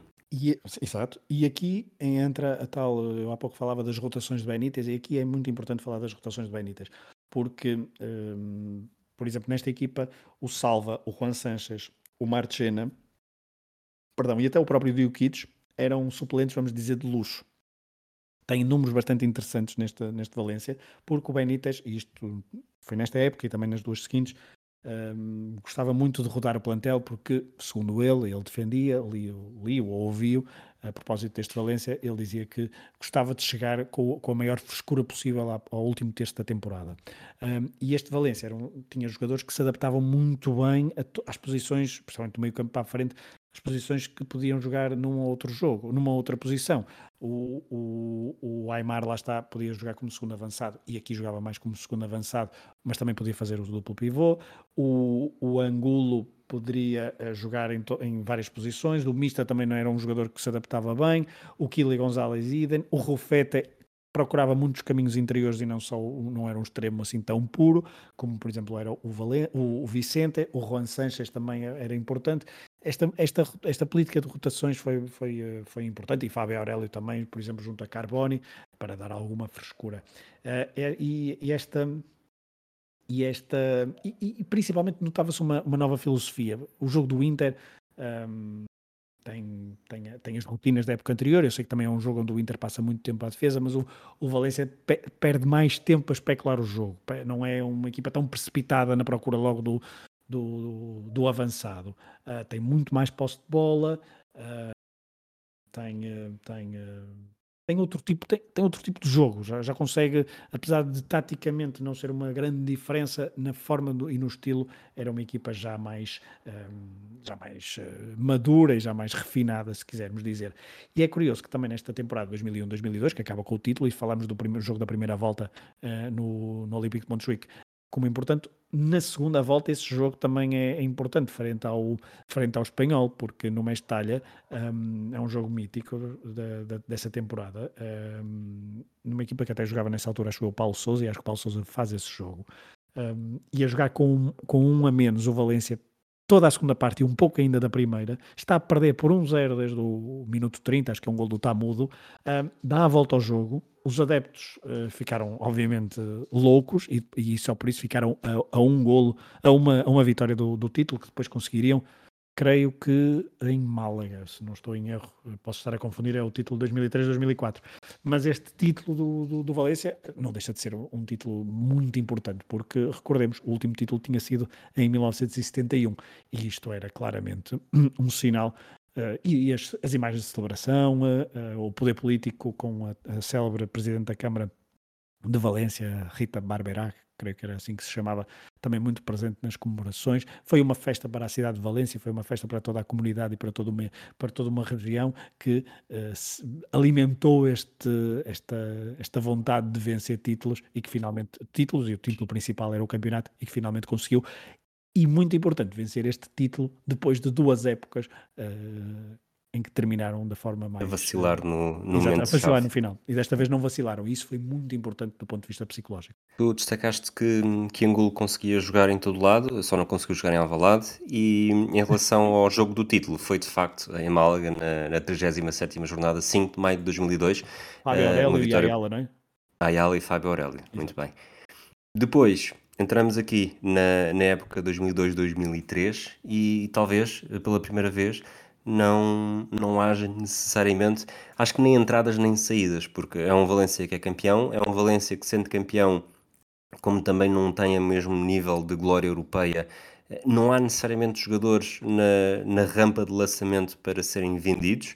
Uh, e, e, acaba por ser uma aposta na estabilidade, mas que o, a era ioiô uh, voltou, porque o Valência não esteve, não esteve necessariamente bem na Liga dos Campeões, voltou a vacilar com estrondo na Taça do Rei e no campeonato foi quinto classificado e falhou o apuramento para a Liga dos Campeões, eh, para a Liga dos Campeões, eh, perdeu dois jogos e empatou um nas últimas quatro jornadas e isso acabou por ser eh, fulcral mas que este falhanço, uh, ao mesmo tempo, uh, foi, foi um pouco como o Futebol do Porto uh, ser relegado para a Taça UEFA em 2002-2003, porque hum. marcou também uma, uma, nova, uma nova chama europeia. É verdade.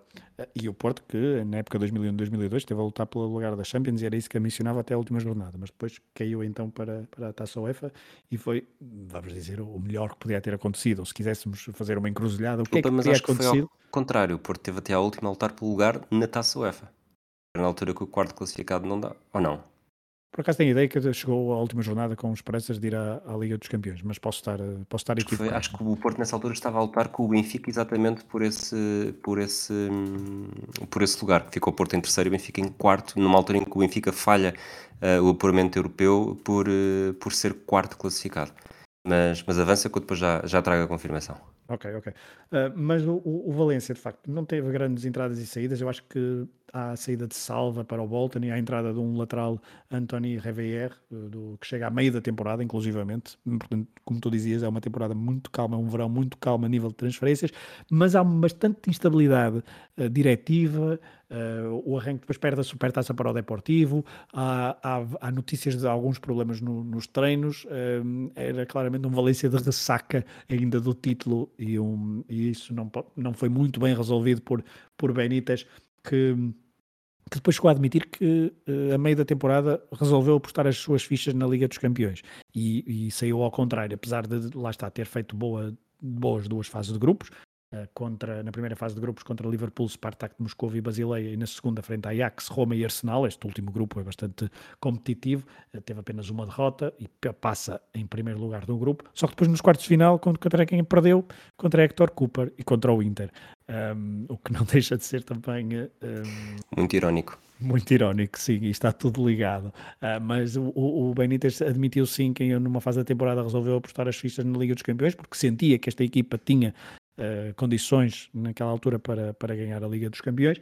Um, era uma equipa que não mudou muito a nível de, de equipa tipo, como vimos na, na, da época passada. Acho que aqui John Carroll é um, é um jogador mais eh, preponderante nesta temporada, tem mais utilização nesta, nesta temporada do que, por exemplo, Mista, uh, e isso se calhar não vou dizer que explica muita coisa, mas, mas no campeonato, que estavas a falar do campeonato, uh, foi outra vez a melhor, a melhor defesa, uh, com mais golos feridos na época anterior, mas mesmo assim a melhor defesa. Só que esta Liga Espanhola, nesta altura, também podemos dizer, era uma liga bastante aberta e bastante competitiva, não era como a Liga Espanhola que conhecemos nos últimos anos, com dois ou três candidatos ao título. Quando digo o terceiro, é quando o Atlético Madrid faz boas campanhas. Um, mas de facto nos últimos anos, aliás, depois do título de Valência em 2004, que vamos, falar, só o Atlético Madrid conseguiu vencer a hegemonia de Real Madrid e de Barcelona e isso também é sintomático. Mas nesta altura o Depor intrometia-se na luta, o... Até, às vezes a Real, a Real Sociedade intrometia-se na luta, não sei qual é exatamente o ano da Real Sociedade, se é este precisamente ou não, uh, mas, uh, mas temos aqui várias, várias equipas que lutavam pelo topo e pelo quarto e terceiro lugares como se fosse a coisa mais natural do mundo. E isso quando, e numa equipa como a Valência, se não estivesse uh, bem o tempo todo, uma, umas fases da época com maiores percalços faria, fazia com que descessem bastante na tabela e depois acabassem por, como aconteceu, não conseguir o apuramento para a Liga dos Campeões. Mas pelo menos eh, é o sexto melhor ataque, mas fica a nota pelo menos para ser outra vez a melhor defesa do campeonato com 35 golos. Na Taça do Rei, tu há pouco falaste, ganhou na primeira ronda Nastic, ganhou ao Nastic na primeira ronda, mas perdeu na segunda frente ao Albacete nos penaltis. Um, e sinceramente não perdi muito tempo com esta temporada porque esta temporada 2002-2003 é uma espécie de temporada de transição, ainda de ressaca, como dizia há pouco, com uma ou outra apontamento interessante, como o facto de ter a melhor, defesa, a melhor defesa no campeonato, perder contra Cooper e depois ficar um, no, no, quinto lugar indo para a Taça UEFA, que viria a ganhar no ano a seguir, está tudo ligado, mas de facto voltou o Rafa Benítez, pelo menos o Rafa Benítez permaneceu no, no, cargo, não foi assim tão contestado e partiu para 2003, 2004 com uh, uh, vontade por, por, para, para lutar por, por, títulos.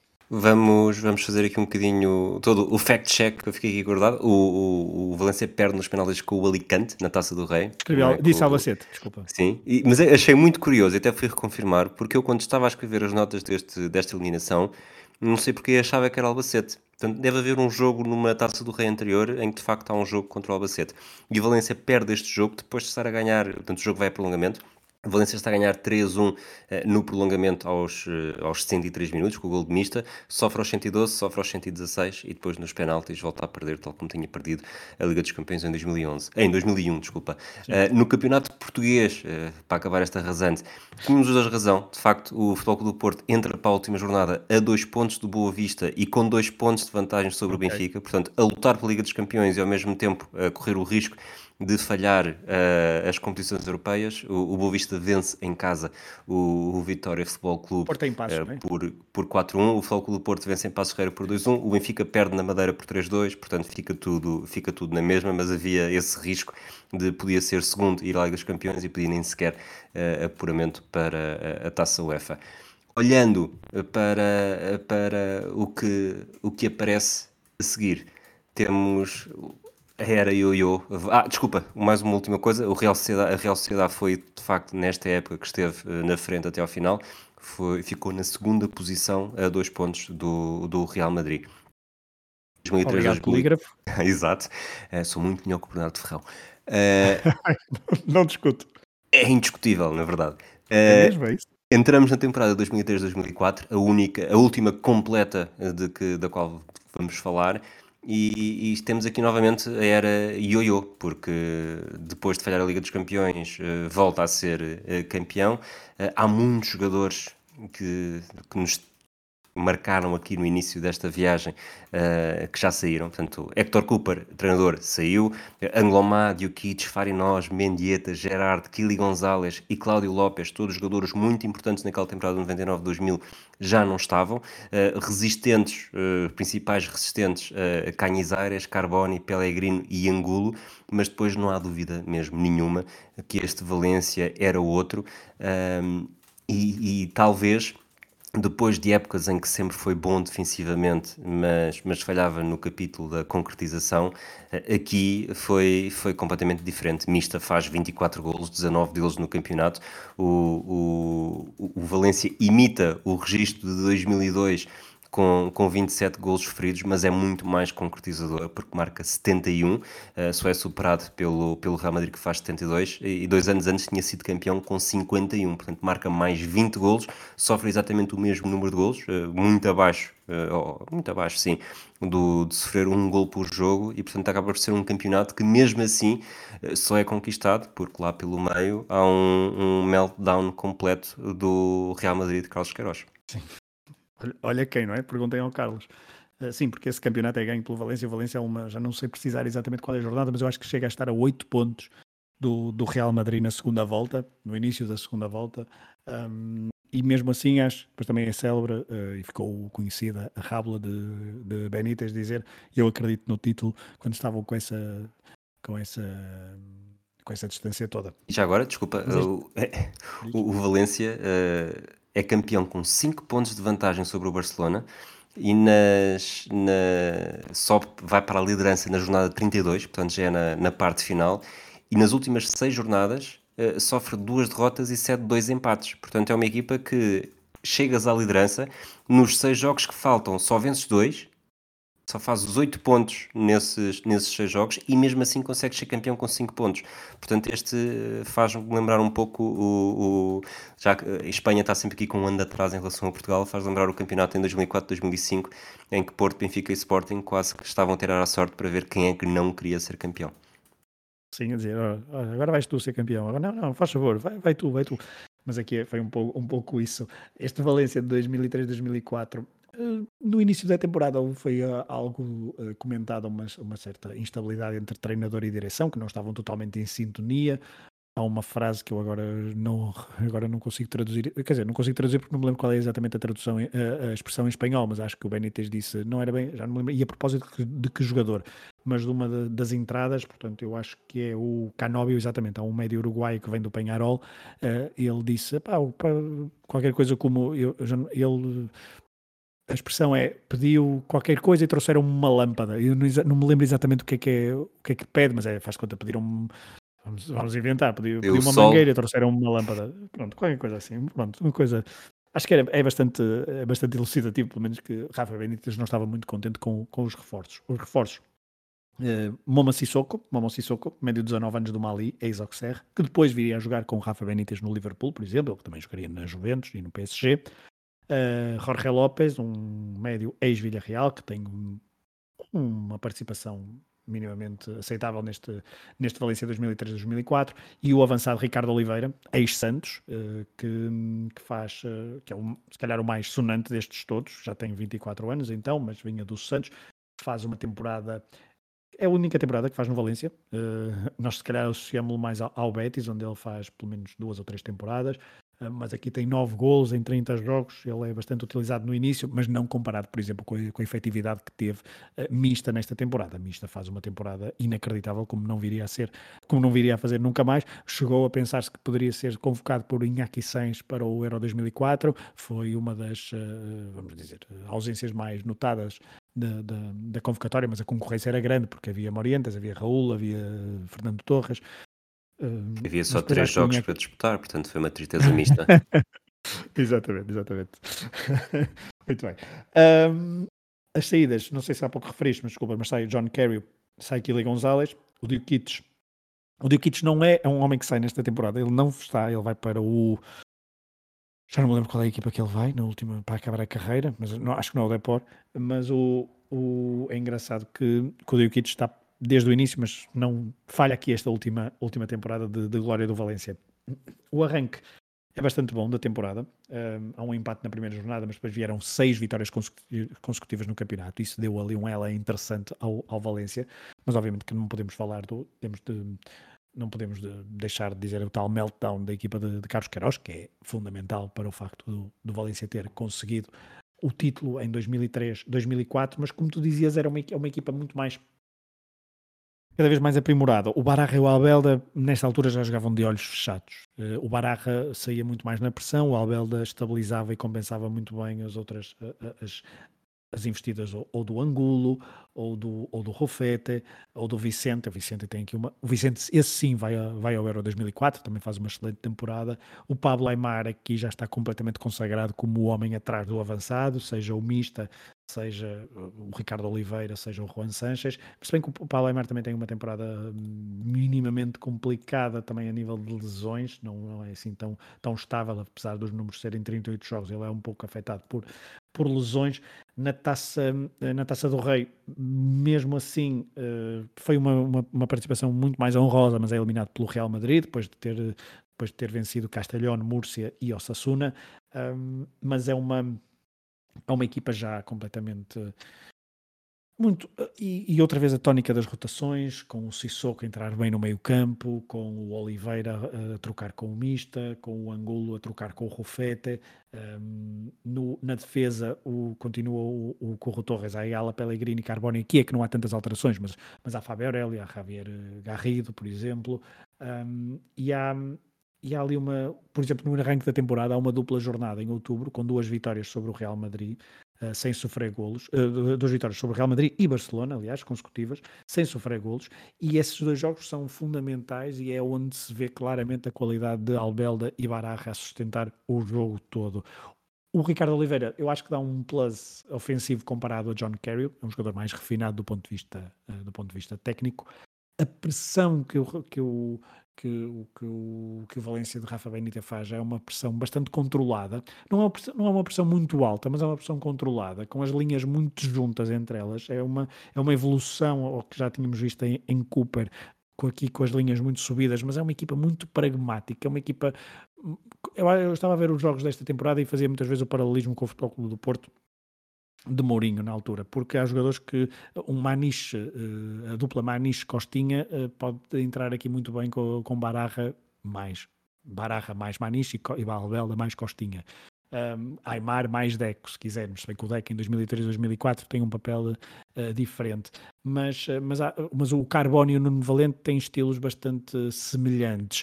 O, uh, o, o Corro Torres e o Paulo Ferreira também. Depois, dois, uma dupla de centrais uh, intransponível, como era Jorge, Jorge Costa Ricardo Carvalho, aqui Pellegrino Ayala.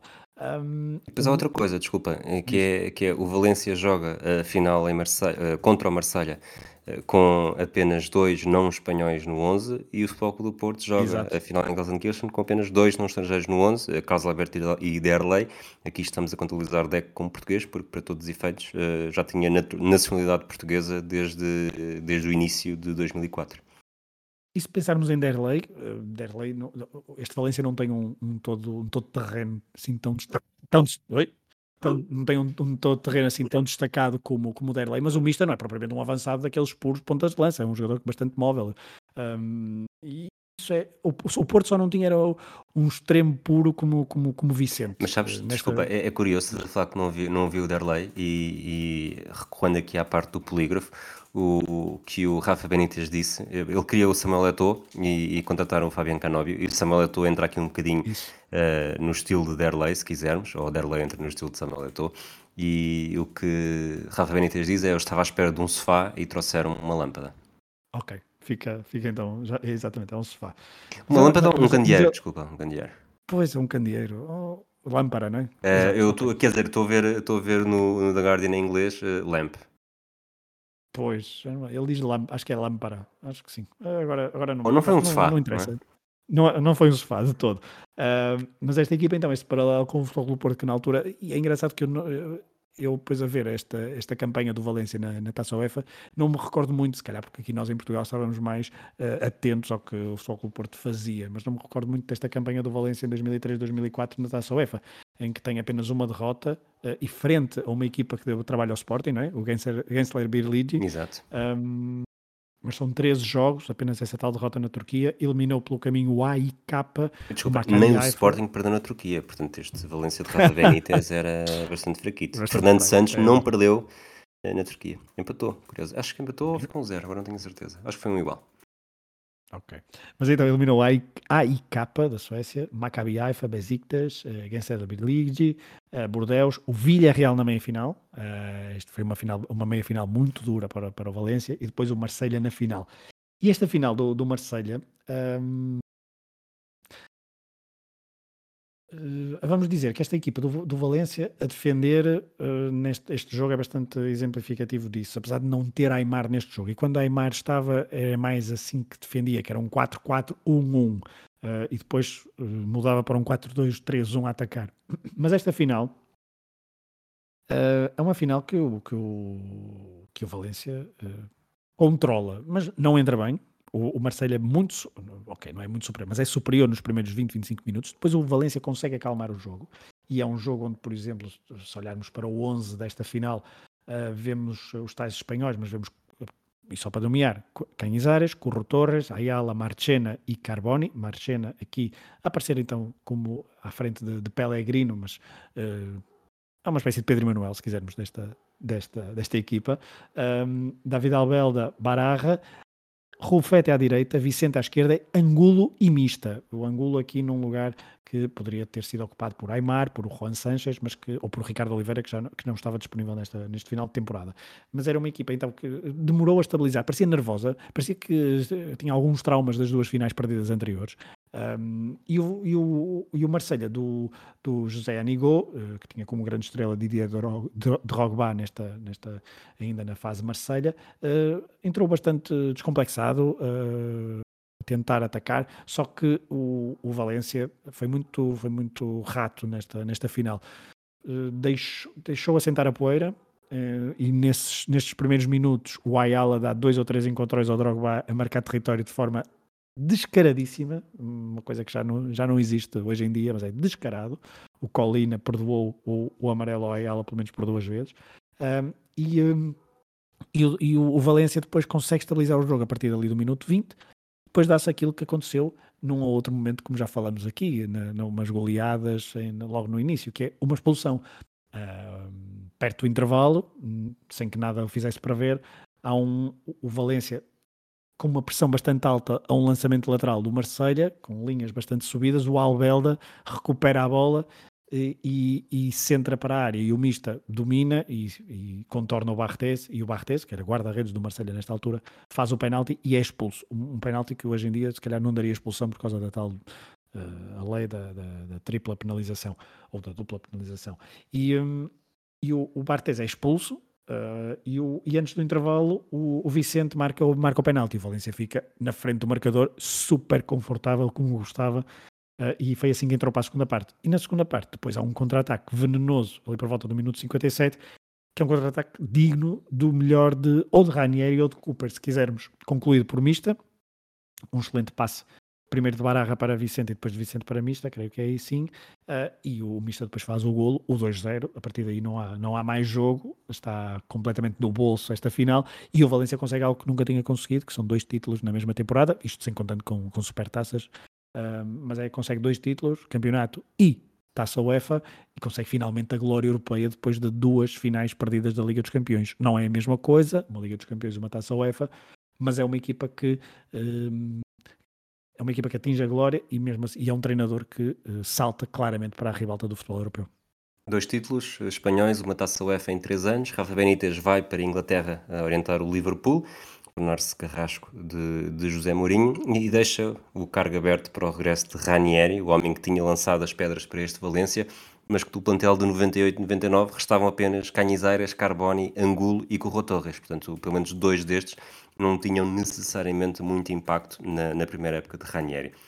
Esta dimensão do Valência era muito diferente daquela que Ranieri tinha deixado e por isso também não conseguiu cumprir as expectativas, acabou substituído em fevereiro, numa época em que o Valência foi sétimo, não passou da fase de grupos da Liga dos Campeões, perdeu nos 16 aves de final da Taça UEFA, nos 32 aves de final da Taça do Rei, no campeonato, lá está, não foi além do sétimo lugar, mas este fechar de, do círculo fecha-se efetivamente na Supertaça Europeia logo em agosto contra o, o Futebol Clube do Porto, um Valência que já tinha um português, Marco Caneira, eh, em que os dois avançados eram italianos, Di Vaio e Corradi.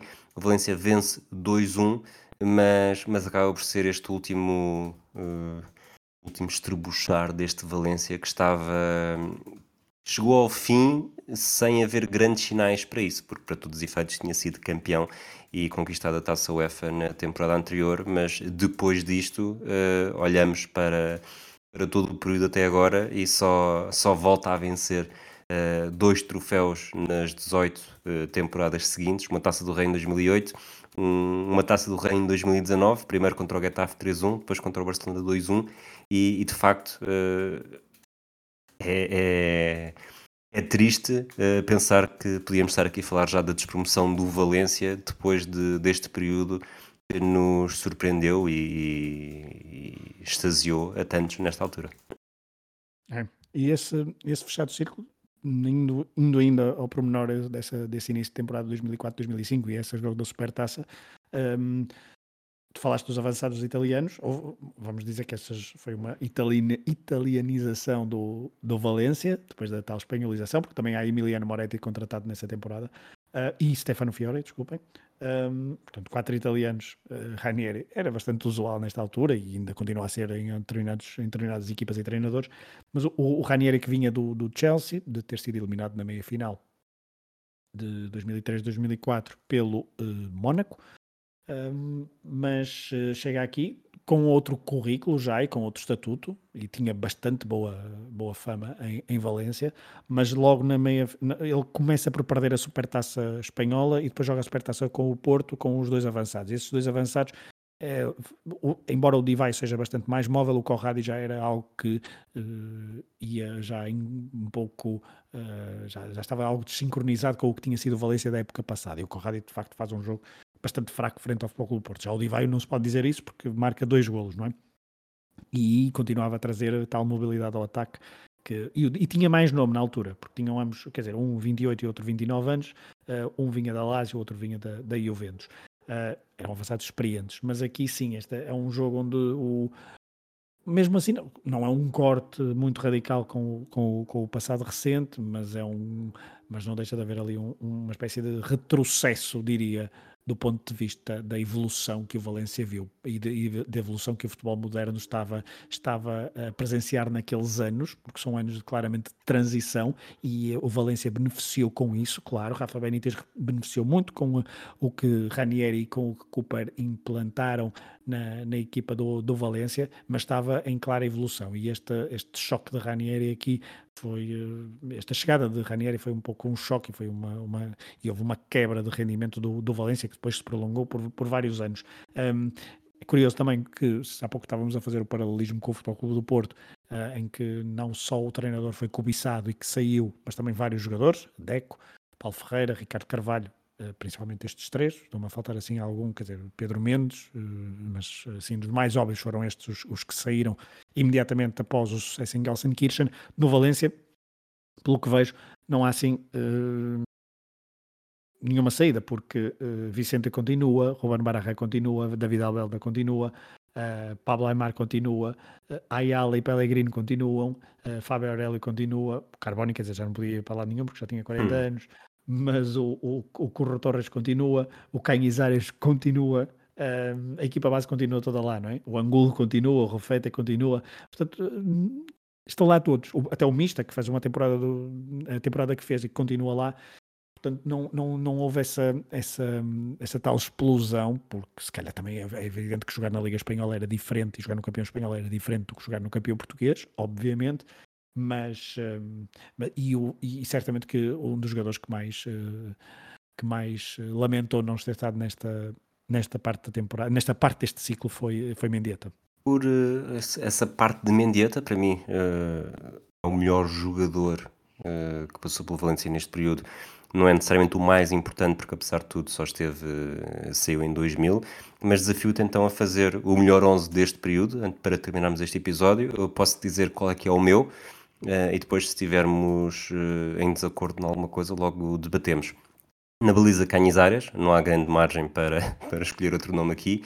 Eh, a defesa Anglomá, Ayala, Pellegrino e, e Carboni. Eu diria que também aqui não há grande margem para, para debate. O problema não, poderíamos começa... discutir, desculpa, poderíamos discutir só se Curro Torres, uh, uh, pela, por estar numa outra época mais vitoriosa, se quisermos, mas, mas eu concordo com o Anglomar. Anglomar surpreendeu-me, já não me lembrava que era tão bom jogador. Depois no meio campo, aqui uh, tive de fazer alguma, alguma ginástica, mas uh, meio campo e ataque, digo já tudo.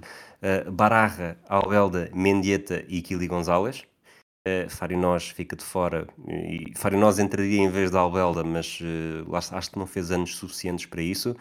E, e, depois no ataque, Cláudio Lopes e Angulo. Cláudio Lopes por ser um dos jogadores mais diferenciados, Angulo, sobretudo, por ter estado em todo este período um, e com, com grandes épocas. Uh, não, não, apenas, não esteve apenas lá, esteve lá diferenciado também.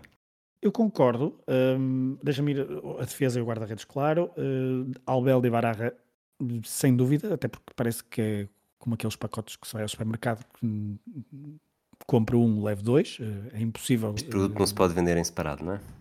Exatamente, não, não se pode vender separado, está, está um associado ao outro e se calhar um sem o outro não, não renderiam tanto. Estou a extrapolar, claro, mas mas foi isso que, que, aconteceu durante vários anos neste Valência. Concordo também com o Mendieta. Uh, tu depois colocaste o ângulo à direita, não é? Uh, não, colocaste Kili o Kili Gonzalez. Kili Gonzalez e o ângulo na frente com o Cláudio Lopes. Exatamente. A minha dúvida, um, eu gosto do Kili Gonzalez, sim. E, uh, as minhas du duas únicas dúvidas seriam: eu, eu, eu tendo a ir para o Vicente, apesar de gostar muito do Kili Gonzalez, mas tendo a ir para o Vicente, acho que o Vicente tem mais preponderância, tem mais efetividade uh, do que o Kili Gonzalez, é mais inconstante, apesar de se calhar ser, ser melhor. O Gerardo Lopes também poderia entrar aqui. Uh, só como época? Só como época não. Sim, não, eu não ia entrar, eu estou a dizer, não concordo, só estou a dizer é que poderia entrar tal como o Fari nós, mas não entra. Uh, portanto, eu colocaria Vicente à esquerda, Mendieta à direita, David Albelda e uh, Ruben Bararra. Depois no ataque, um, Cláudio Lopes. O Aymar é. O Aymar tem, uh, tem participações muito inconstantes, também tem muitas lesões, é um excelente jogador. Uh, faz, por exemplo, depois épocas no, no Benfica e no Saragossa muito, muito interessantes. Em relação uh, a Aymar é sobretudo quem é que o tiras. Eu, Vicente Kili, percebo e até quase que me convenceste, até porque o Vicente, para os efeitos, também já, já tem uma grande presença na final europeia de 2001. Não está na de 2000, uhum. mas está na de 2001. Depois vence os dois títulos. Uh, Kili já não. Uh, tem as duas finais, mas só vence um título e já com, com menos protagonismo. Agora, Aymar para estar, uh, quem é que não está? Angulo. Era a minha dúvida. Entre Aymar e Angulo. Porque Cláudio Lopes está de certeza. Uh, e depois Angulo não, não estaria. Mas é, é, é, ingrato. É ingrato. Se bem que se eu tivesse de dizer um 11 eh, em ótimas condições, em condições máximas para jogar, eu colocaria Aymar e não Angulo. Uh, mas, mas o Angulo tem aqui, é, é, mais fundamental, se calhar, se olharmos não a nível técnico e não a nível de, das potencialidades, é mais preponderante do que Pablo Aymar ao longo, de, ao longo destes anos todos. Acho que foi exatamente nesse sentido que, que escolhi Angulo. Um, antes de terminarmos, tens alguma coisa para dizer? não. Acho que não. Deveria, não sei. Não, agora, fala agora ou cala-te para sempre, porque a é gravação é isso, pode é isso, terminar. Não, não, acho que, acho, acho que não. Acho que de facto um, tocamos nos pontos, nos pontos essenciais. Um, Nestas fica, duas horas e, de episódio. Exatamente, e fica, fica a ideia, um, um bocadinho menos de duas horas, mas fica a ideia, de facto, que, que este Valência foi. É muito importante a continuidade que houve entre Ranieri, Cooper e Benítez.